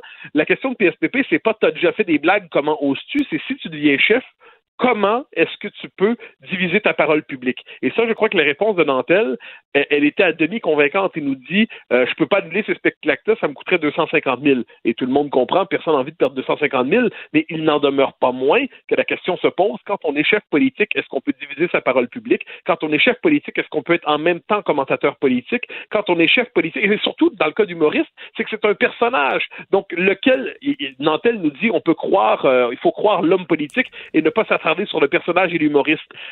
C'est compliqué quand même à un moment donné de, de, de mm-hmm. fracturer ainsi et ça, je pense que c'était la question de PSPP. Peut-être n'aurait-il pas dû la poser, mais ce qui est certain, c'est que des commentateurs, j'en suis, et d'autres, l'ont déjà posé. Puis j'avais pas l'impression de faire une cheap shot en antenne quand j'ai posé cette question-là. C'est que pour moi, c'est fondamental. Quand on assume de telles responsabilités, je crois qu'elles sont à ce point prenantes, elles sont à ce point exigeantes symboliquement qu'on ne peut se diviser, qu'on ne peut se fragmenter. 250 000 pièces, aïe aïe, il m'a changé de job, moi là, là. je vais devenir humoriste, je pense j'ai noté ça, je me suis dit qu'il n'y avait pas le droit d'annuler à Kudo à ça coûterait 250 000 d'annuler. Je me suis dit que j'aurais pas dû faire philo finalement. Mais, euh, philo, philo, et sociaux ne conduit pas de carrière euh, fortunée, c'est autre chose. On vit pour sa vocation, comme les curés. Merci beaucoup, Mathieu, de t'être sacrifié puis d'avoir regardé le débat pour nous. Mathieu Bocoté, bonne journée. bonne journée. Martineau, il n'y a pas le temps pour la controverse. Il a jamais coulé l'eau sous les ponts. C'est lui qui la verse. Vous écoutez Martino Cube, Radio. Laurent Duvernay-Tardif, il peut aller se rhabiller avec son ton de quoi, 500 livres? 500 livres. Toi, t'as pêché une barbotte. Euh, Grosse barbotte. C'est sûr que vendu de même, euh, ça, mais oui. Euh, Sur ton ponton? Hier, ouais, ma plus grosse prise depuis un, ben, depuis un bon moment. L'as-tu pesé, grosse, la Ben non, j'ai pas de pesé. Je l'ai même pas pensé à la mesurer, mais j'ai la photo, là. Une grosse, grosse barbotte, mais je l'ai remis à l'eau. Euh, ben étant donné que ça, je sais pas, la barbotte, je sais pas Mais il y a une chef, une, amie chef qui me disait, faut faire fumer ça, ça enlève le goût de vieille vase. Mais tu sais, je peux aussi m'acheter un poisson que j'aime à la poissonnerie, puis Envoie- relâcher le poisson que j'aime ça pas. dans un wet market en Chine. Ils, ils mangent du pangolin. Oui, mais il y en a toutes sortes de poissons de fond de vase, là, là-bas, en masse. Je pense pas qu'ils ont besoin d'une autre. Écoute, euh, le pape qui a un masque, donc ça veut dire que Dieu le protège pas? Ben, en fait, euh, au contraire, ben, euh, Richard, parce que hier, effectivement, en fait, dans les dernières heures, là, tu vois, la nouvelle était que le pape a été aperçu masqué pour la première fois, beau petit masque blanc papal. Euh, mais la nouvelle, selon moi, c'est l'inverse, c'est que le pape, oui, a porté le masque alors qu'il sortait, parce que on sait que le pape François avait arrêté ses messes, euh, fait ses, ses- ses audiences traditionnelles du mercredi pour rendre ça euh, en Zoom, disons, là, Oui. en ligne, en direct de sa bibliothèque. Mais là, euh, on, on reprenait ça devant public, mais un public séparé, euh, donc dont les chaises étaient distanciées socialement, là, donc de deux mètres. Le problème, c'est que tout ça a pris le bord. Après à peu près 10 secondes, le pape a enlevé son masque, il est sorti de sa voiture avec un masque, enlève, enlève son masque euh, et va prendre un bain de foule. Ben. Euh, normalement, il va serrer les mains de tout le monde. Là, il n'a pas fait ça, mais il se retrouve là à distance de quelques, quelques pouces de visage. Les gens lèvent leur masque pour parler au pape. Ben, on peut donner une contravention au pape. Ben, je sais pas les règles Vatican, là, par contre. Je sais pas si les règles du- ici, ça s'applique pas Tu au le droit de donner une étiquette au pape. Euh, Mettons, si sa pape mobile, elle va trop vite. je, je pense que oui. Ben oui, dépendamment Il, des. part- il passe une chire, là. oui, tu peux. Je sais pas s'il y a un. Tu des essuie-glaces pour mettre la contravention dans la pape mobile? Est-ce qu'il souffle dans le ballon? Il va trop vite. pas, tu euh, il S'en sort de ta pape mobile, pas dans le lui ballon. qui conduit. De toute façon, si ça va trop vite, il va se faire brasser dans sa, sa, sa cabine. Mais c'est que là, il s'est mis euh, donc très proche. Les gens qui enlèvent leur... Lui, il n'a pas de masque. Les gens enlèvent leur masque pour parler au pape, qui a 83 ans, et commencent à accepter des offrandes, là, des petits cadeaux, un chapeau, euh, des pâtisseries que les gens le- lui font pour lui donner un cadeau. Prend tout ça et ensuite se dirige pour faire sa, sa présentation, serre la main du euh, je- je- les- le prélat, donc euh, serre la main des, des gens qui, sont là. Puis là, va s'asseoir. Donc là, tu, viens de faire un bain de foule, se retrouver à côté, en dedans de deux mètres, pas masqué, avec plein de monde, accepte des cadeaux, serre les mains, et, et, et- Souffles-tu souffles-tu de démence précoce? ou quoi? non, parce qu'il l'a- dit d'ailleurs hier, il dit le, le, le- le- on va régler là, la COVID avec l'amour de Dieu. Ah! Il l'a dit hier Et dans ça se sa trouve messe. où? Dans quelle pharmacie on trouve ça, l'amour de Dieu? C'est dans ton se cœur. c'est en capsule, c'est quoi? C'est des. Oh non, c'est des suppositoires. C'est dans ton cœur. Mais, euh, mais d'amour de il y a- Dieu. Il y a une question. Pourquoi faire un plan de salle avec de la distance alors que finalement, quand le pape arrive, tout le monde se mène un tas pour voir le pape, puis que le pape euh, prend un bain de foule.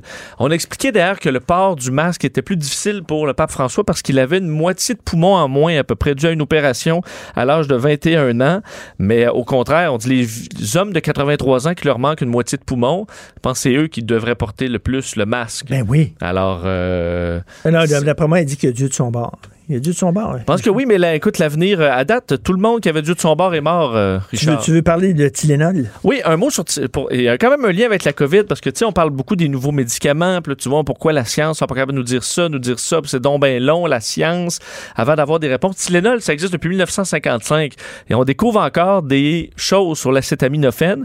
Entre autres, euh, cette étude qui vient de paraître dans un journal de neurosciences de l'Université d'Ohio State, comme quoi prendre du Tylenol, ça nous rendrait plus. euh, en fait, ça, ça nous amènerait à prendre plus de risques ce qui a quand même un danger là, au niveau euh, de la santé. Ce qu'on a fait- risque, hein, Ben, je vais t'expliquer ce qu'on a fait. On a deux tests. Enfin, on donne à des gens un placebo, puis d'autres euh, 1000 mg de, de- de- d'acétaminophène, donc le, deux euh, Tylenol euh, extra fort, là. donc ce qui est la dose à peu près normale. Et on demandait au départ à 189 participants de placer du... Est-ce que c'est risqué ou pas différents sports, par exemple du bungee, ou tout simplement partir une carrière là, à la mi-trentaine, faire du parachute. Et on remarquait que les gens qui avaient pris le, le- le Tylenol avaient mis les activités comme étant moins risquées. Que ça, c'est le premier test. Alors, on dit, on a tendance à avoir moins de risques quand on est sur le Tylenol. Et l'autre test, 545 étudiants, où là, on leur donne un bouton et avec un ballon qui est virtuel sur un écran. Puis là, on dit, plus tu gonfles le ballon, plus on va te donner de l'argent après. Mais le ballon, il peut péter. OK? Et là, les gens qui sont sur le Tylenol ont gonflé davantage leur ballon, risquant tout pour avoir plus d'argent alors qu'ils étaient sur le Tylenol. Mais ça, ce sont des, ce qu'on appelle des corrélations. Et je suis sûr qu'on pourrait faire, mettons, regarde bien Oui. ça. Deux groupes. il y a un groupe, je donne du, euh, du poulet frit à manger, puis l'autre groupe, il n'y a pas de poulet frit. Oui. Puis là, on découvrirait que ceux qui ont mangé du poulet frit euh, aiment la couleur rouge. Oui. Et que ceux qui n'ont pas mangé de poulet frit n'aiment pas la couleur rouge. C'est comme, on peut trouver des liens avec n'importe. Je suis d'accord, surtout que, ul- ultimement, l'idée peut-être, Richard, c'est que quand t'as pas mal à la tête, là, tu te, tu portes mieux aussi, là. Puis t'as peut-être plus tendance à dire Ah, le bungee, ça me tente parce que t'as pas mal à la tête. Alors, il y a peut-être ça avec Mais l'acétaminophène. mais il y a il beaucoup de- d'études comme ça. où Je me dis tout le temps, mais tu, tu peux faire des liens avec n'importe quoi. Oui, mais c'est pour ça que ça, c'est une base, Richard, c'est une base. Mais ensuite, on dit qu'il faut aller plus loin parce que si c'est vrai que l'acétaminophène nous rend, nous amène à prendre des risques, imagine, vu que les gens qui ont le coronavirus, ça, c'est le lien que les scientifiques font. Si les gens ont le coronavirus, une des premières choses qu'ils vont prendre parce qu'il fait le croche, c'est de l'acétaminophène. Puis là, peut-être qu'ils vont être plus, avoir plus tendance à aller à l'épicerie pas masqués parce qu'ils vont dire, ah, ben non, il n'y aura, pas de- il y aura pas de risque. Ou à baiser sans glory hole. Ben, exact. Ou Alors qu'il faut masque. avoir un glory hole. Et c'est la. Tu dis la brouette. euh, La brouette thaïlandaise. La brouette thaïlandaise. L'as-tu déjà essayé? C'est comme ça, je me suis fait un tour de rein l'autre jour. Est-ce que c'est l'éco-brouette thaïlandaise? Les- les- les- les- Te prendre par les pieds, Richard. Là, Excuse-moi, j'avais une image en tête qui était pas jolie. J'étais pas receveur, moi, j'étais lanceur. T'es lanceur, hein? Moi, Ouais, j'étais lanceur. J'étais Ah. pitcher dans la. Faut connaître sa position au baseball. Ouais. De relève ou euh, partant? Je relève. Les chiens robots, en terminant. oui, en terminant, parce que les- les- euh, il y avait de grands jeux, enfin, on, on appelle ça des grands jeux, mais c'est des, on dit War Games, là, des grandes simulations aux États-Unis dans les derniers jours, dans 30 endroits du pays pour euh, ce qu'on appelle le Advanced Battle Management System, un système intelligent de combat. Euh, les gens derrière ça disent que le- le- les données, c'est rendu aussi important que le jet fuel dans l'armée. Alors, on a plein de trucs intégrés avec des, de, bon, le traitement de l'information et des chiens robots pour la première fois utilisés en combat. Donc, c'est un, un Hercule C-130, un avion de transport qui arrive sur une base supposément hostile. Et ce qui sort en premier, C'est des chiens robots qui vont aller euh, prendre toutes sortes d'informations autour pour voir s'il y a du danger, puis ensuite vont rentrer. Et là, les soldats vont sortir. Alors, une première utilisation en situation bon, de simu- simulation, mais réelle, de ces chiens robots qu'on peut mettre un paquet de capteurs, tout ce qu'on veut, qui sont assez de technologie simple, qui permet de les réparer vite sur le, sur le, le- le- le- dans des zones de Puis, combat. Ils, ils perdent pas de temps à pisser. Là. Ils pissent Ça. pas, ils sont pas fatigués, ils ont pas peur de rien. Alors, on se dirige vers une utilisation de ça de plus en plus. Moi, je connais Doug Ford, mais Doc Robot. C'est, ben, ça s'appelle le Vision 60. C'est moins sexy Non, un nom, chien, mais c'est un chien ça, robot. C'est un chien robot dog. Puis, Ça zigne pas. Ça Et, zigne et hier, pas. hier, Quoique- rapidement, hier, rapidement, tu me fais, tu me fais peur parce qu'il était avec euh, Mario hier, puis il parlait de Guardian. Ils ont publié un texte qui était euh, écrit par une intelligence artificielle. Ah oui. Texte au complet. et là. sa, sa thématique, c'était de rassurer l'humain sur le fait que le robot va pas anéantir l'humanité. Bien sûr. Puis quand tu le lis, c'était un peu l'inverse que ça t'amène comme ça en disant Inquiétez-vous pas, je vais pas tout vous tuer. Isaac Asimov va dire Hey, faites-lui pas confiance? C'est ça. Il s'en vient. Mais le Guardian avait un petit peu tripoté la patente. Donc, euh, bientôt, ça ah va ouais, être des bon. intelligences artificielles qui vont animer des shows. Mais et c'est pas. Stromae qui a participé aussi à, la- à une chanson composée par l'intelligence artificielle Ça se peut. euh, qui était. Ça veut pas. L'imagination et l'intelligence artificielle, c'est deux. Hein. Yoshua Benjo le disait. Il dit là, faut pas capoter l'intelligence artificielle. Là, c'est pas plus, c'est pas tellement fort non plus. là. Si tu lui dis pas quoi faire, et ça le fera pas. là. Que là, le texte était très intéressant, mais on a dit, on- le robot a fait huit textes, puis on a pris les meilleurs bouts. Le Guardian disait, ah, mais on fait ça aussi avec nos journalistes, mais je, je Ouais, pense pas que les journalistes écrivent huit textes, puis on prend les meilleures phrases, puis on les remet dans un sens. Ouais, qui fait- non, c'est arrangé avec le gars des vues. Un là. peu, un Un, peu. petit peu. Merci beaucoup, Ouais, merci. Merci. des robots. Merci. Alors maintenant, on va parler à quelqu'un qui a une intelligence naturelle, Très naturel, très naturelle, c'est assez ordinaire. mais un talent artificiel. tu sais, Richard, chaque matin, tu me dis qu'est-ce que tu vas faire à l'émission, puis à chaque matin, j'essaie de m'en souvenir. Là, j'ai pris des notes. Pour me préparer. Ah Va-t'en donc. pas, Vincent. Pourquoi tu t'en vas? T'es bien bête. Je C'est quoi l'affaire? je veux pas m'imposer. Ben voyons. Pourquoi c'est quoi l'affaire de me porter une moumoute à Autricheur? Qui t'a t'a demandé ça? C'est Guy Jodoin. Puis t'as pas refusé. t'as Ouais, pas- je dis, faut dire, oui, pas? si acceptes-tu d'aller au Trichard, Ouais, c'est tu, ça, tu que tu acceptes joues. te- Tu ouais. tu Es-tu déjà allé? Ben, on m'a invité, puis j'ai refusé parce que j'ai regardé un épisode, puis les gens répondaient avec une dinde en plastique sur la tête. Puis je me suis dit, ah, peut-être pas se passer. Mais Moi, j'ai- Ben, dû, travaille. euh, j'ai dû faire une imitation, moi. Ben, c'était acheté Gilles Vigneault. Puis tu avais gagné le point aussi, parce oui. qu'il y a une imitation de Gilles Vigneault à tout casser. Alors, de quoi tu vas nous parler? Euh, non, mais tantôt, là, je vais parler à un chercheur. Euh, il y a une découverte pour ralentir le vieillissement. Là, il y a des nouvelles molécules, qu'on, ça se passe ici à Montréal, fait qu'on va lui parler à 10h35. On veut tous l'immortalité. Qu'est-ce qu'elle chantait, Pétula Clark? Tout le monde veut aller au ciel, mais personne ne veut mourir. Mais à un moment donné, il faut débarrasser. Il faut Non, non, débarrasser non, on va pour être- laisser de la on va place. être 23 milliards sur la planète. Puis on va avoir un système de santé qui va crouler sous les demandes Ben parce qu'on va tous être des petits vieux avec la, peau qui pendouille en dessous du bras, mais on va vouloir vivre. Tu t'as 143 ans. Je Mais- veux vivre. Je veux vivre, mais comment, on le sait pas, tu sais. Fait qu'on va parler de ça. Gilles Duceppe va être avec nous parce- pour analyser le deuxième débat que vous avez Que sûrement regardé. regardé, que j'ai sûr en grande partie, oui, hier. Euh, Puis vraiment, vraiment, il faut que quelqu'un parle à Guy Nantel et dise T'es trop antipathique, là. Là, il faut que ça arrête. Tu prends tout le monde de haut. Tu sais, quand Pierre Saint-Paul, euh, pas- euh, Paul pas Saint-Pierre Plamondon. Lui dit Oui, on est allé voir ton spectacle. Ben, si tu m'as demandé un autographe, tu t'es mis en ligne Mm. comme si tu étais une merde parce que tu demandes un autographe ou tu veux rencontrer un artiste pour le féliciter pour sa job. Ça, là, vraiment. Son côté que- arrogant est un peu. euh, Ah, Est-ce que c'est pas un, poli- un nouveau policier, mais qui est déjà pré-aigri, on dirait? On dirait, mais, il est- mais il a fini le débat vraiment là, avec une bonne conclusion. Fait que, tu sais, s'il peut juste travailler là-dessus, ça passerait mieux. Puis décider s'il veut être chef ou humoriste, c'est comme le grand débat. Puis aussi, euh, la chef de la, sur- euh, la SAQ, Catherine Dagenet, midi, pour justifier les, les, les prix, les hausses de prix. Vous avez vu ça, une deuxième? Hausse de 15, prix? 15 millions. Ah, non, non, 15 millions en Puis temps des primes, supplémentaire. des heures supplémentaires, des faisait, Ah, ah, non, non, ah ben non, ça a l'air qu'elle vient pas. Elle vient pas. On court après Catherine Dagenet. Elle, là, elle travaille pour nous autres. là. Elle vient Elle, elle travaille pour nous autres. Elle a eu un boni pour mener un monopole où tu n'as pas le choix d'acheter ta piquette à SAQ. Elle ne répond à rien ni personne. Avant, Alain Brunet, lui, il répondait aux appels. Il venait en entrevue, il n'a pas peur, puis il venait au bat. Elle se cache sur une tablette derrière le pinot noir de la Californie qui est vendu trop cher. Mais là, c'est parce que personne ne répond Les à gens, les gens aiment les vins sucrés. As-tu Au les Québec, vins qui, oui, oui. Les vins qui pognent au Québec, c'est des vins, c'est du sirop. Le la Vraiment. euh, et autres. le, le, le, le c'est du goûte- sirop. Là. Le ménage à trois, là, c'est infect. infect, là. Si vous touchez pas à ça, c'est pas buvable. C'est de la vraie pisse Kool-Aid. C'est quand il y en a qui t'amènent ça pour un souper. Ouais, j'y retourne chez Ah. eux. Va, non, non. Moi, à je la me- maison. Je me suis cassé le cul à te faire à souper comme du monde. Toi, apporte une bouteille pas chère, mais qui a de l'allure quand même. Puis ça n'a pas besoin d'être cher. Mais à SAQ, ça va être de plus en plus difficile de trouver une bouteille pas chère qui, euh, qui goûte pas la pisse.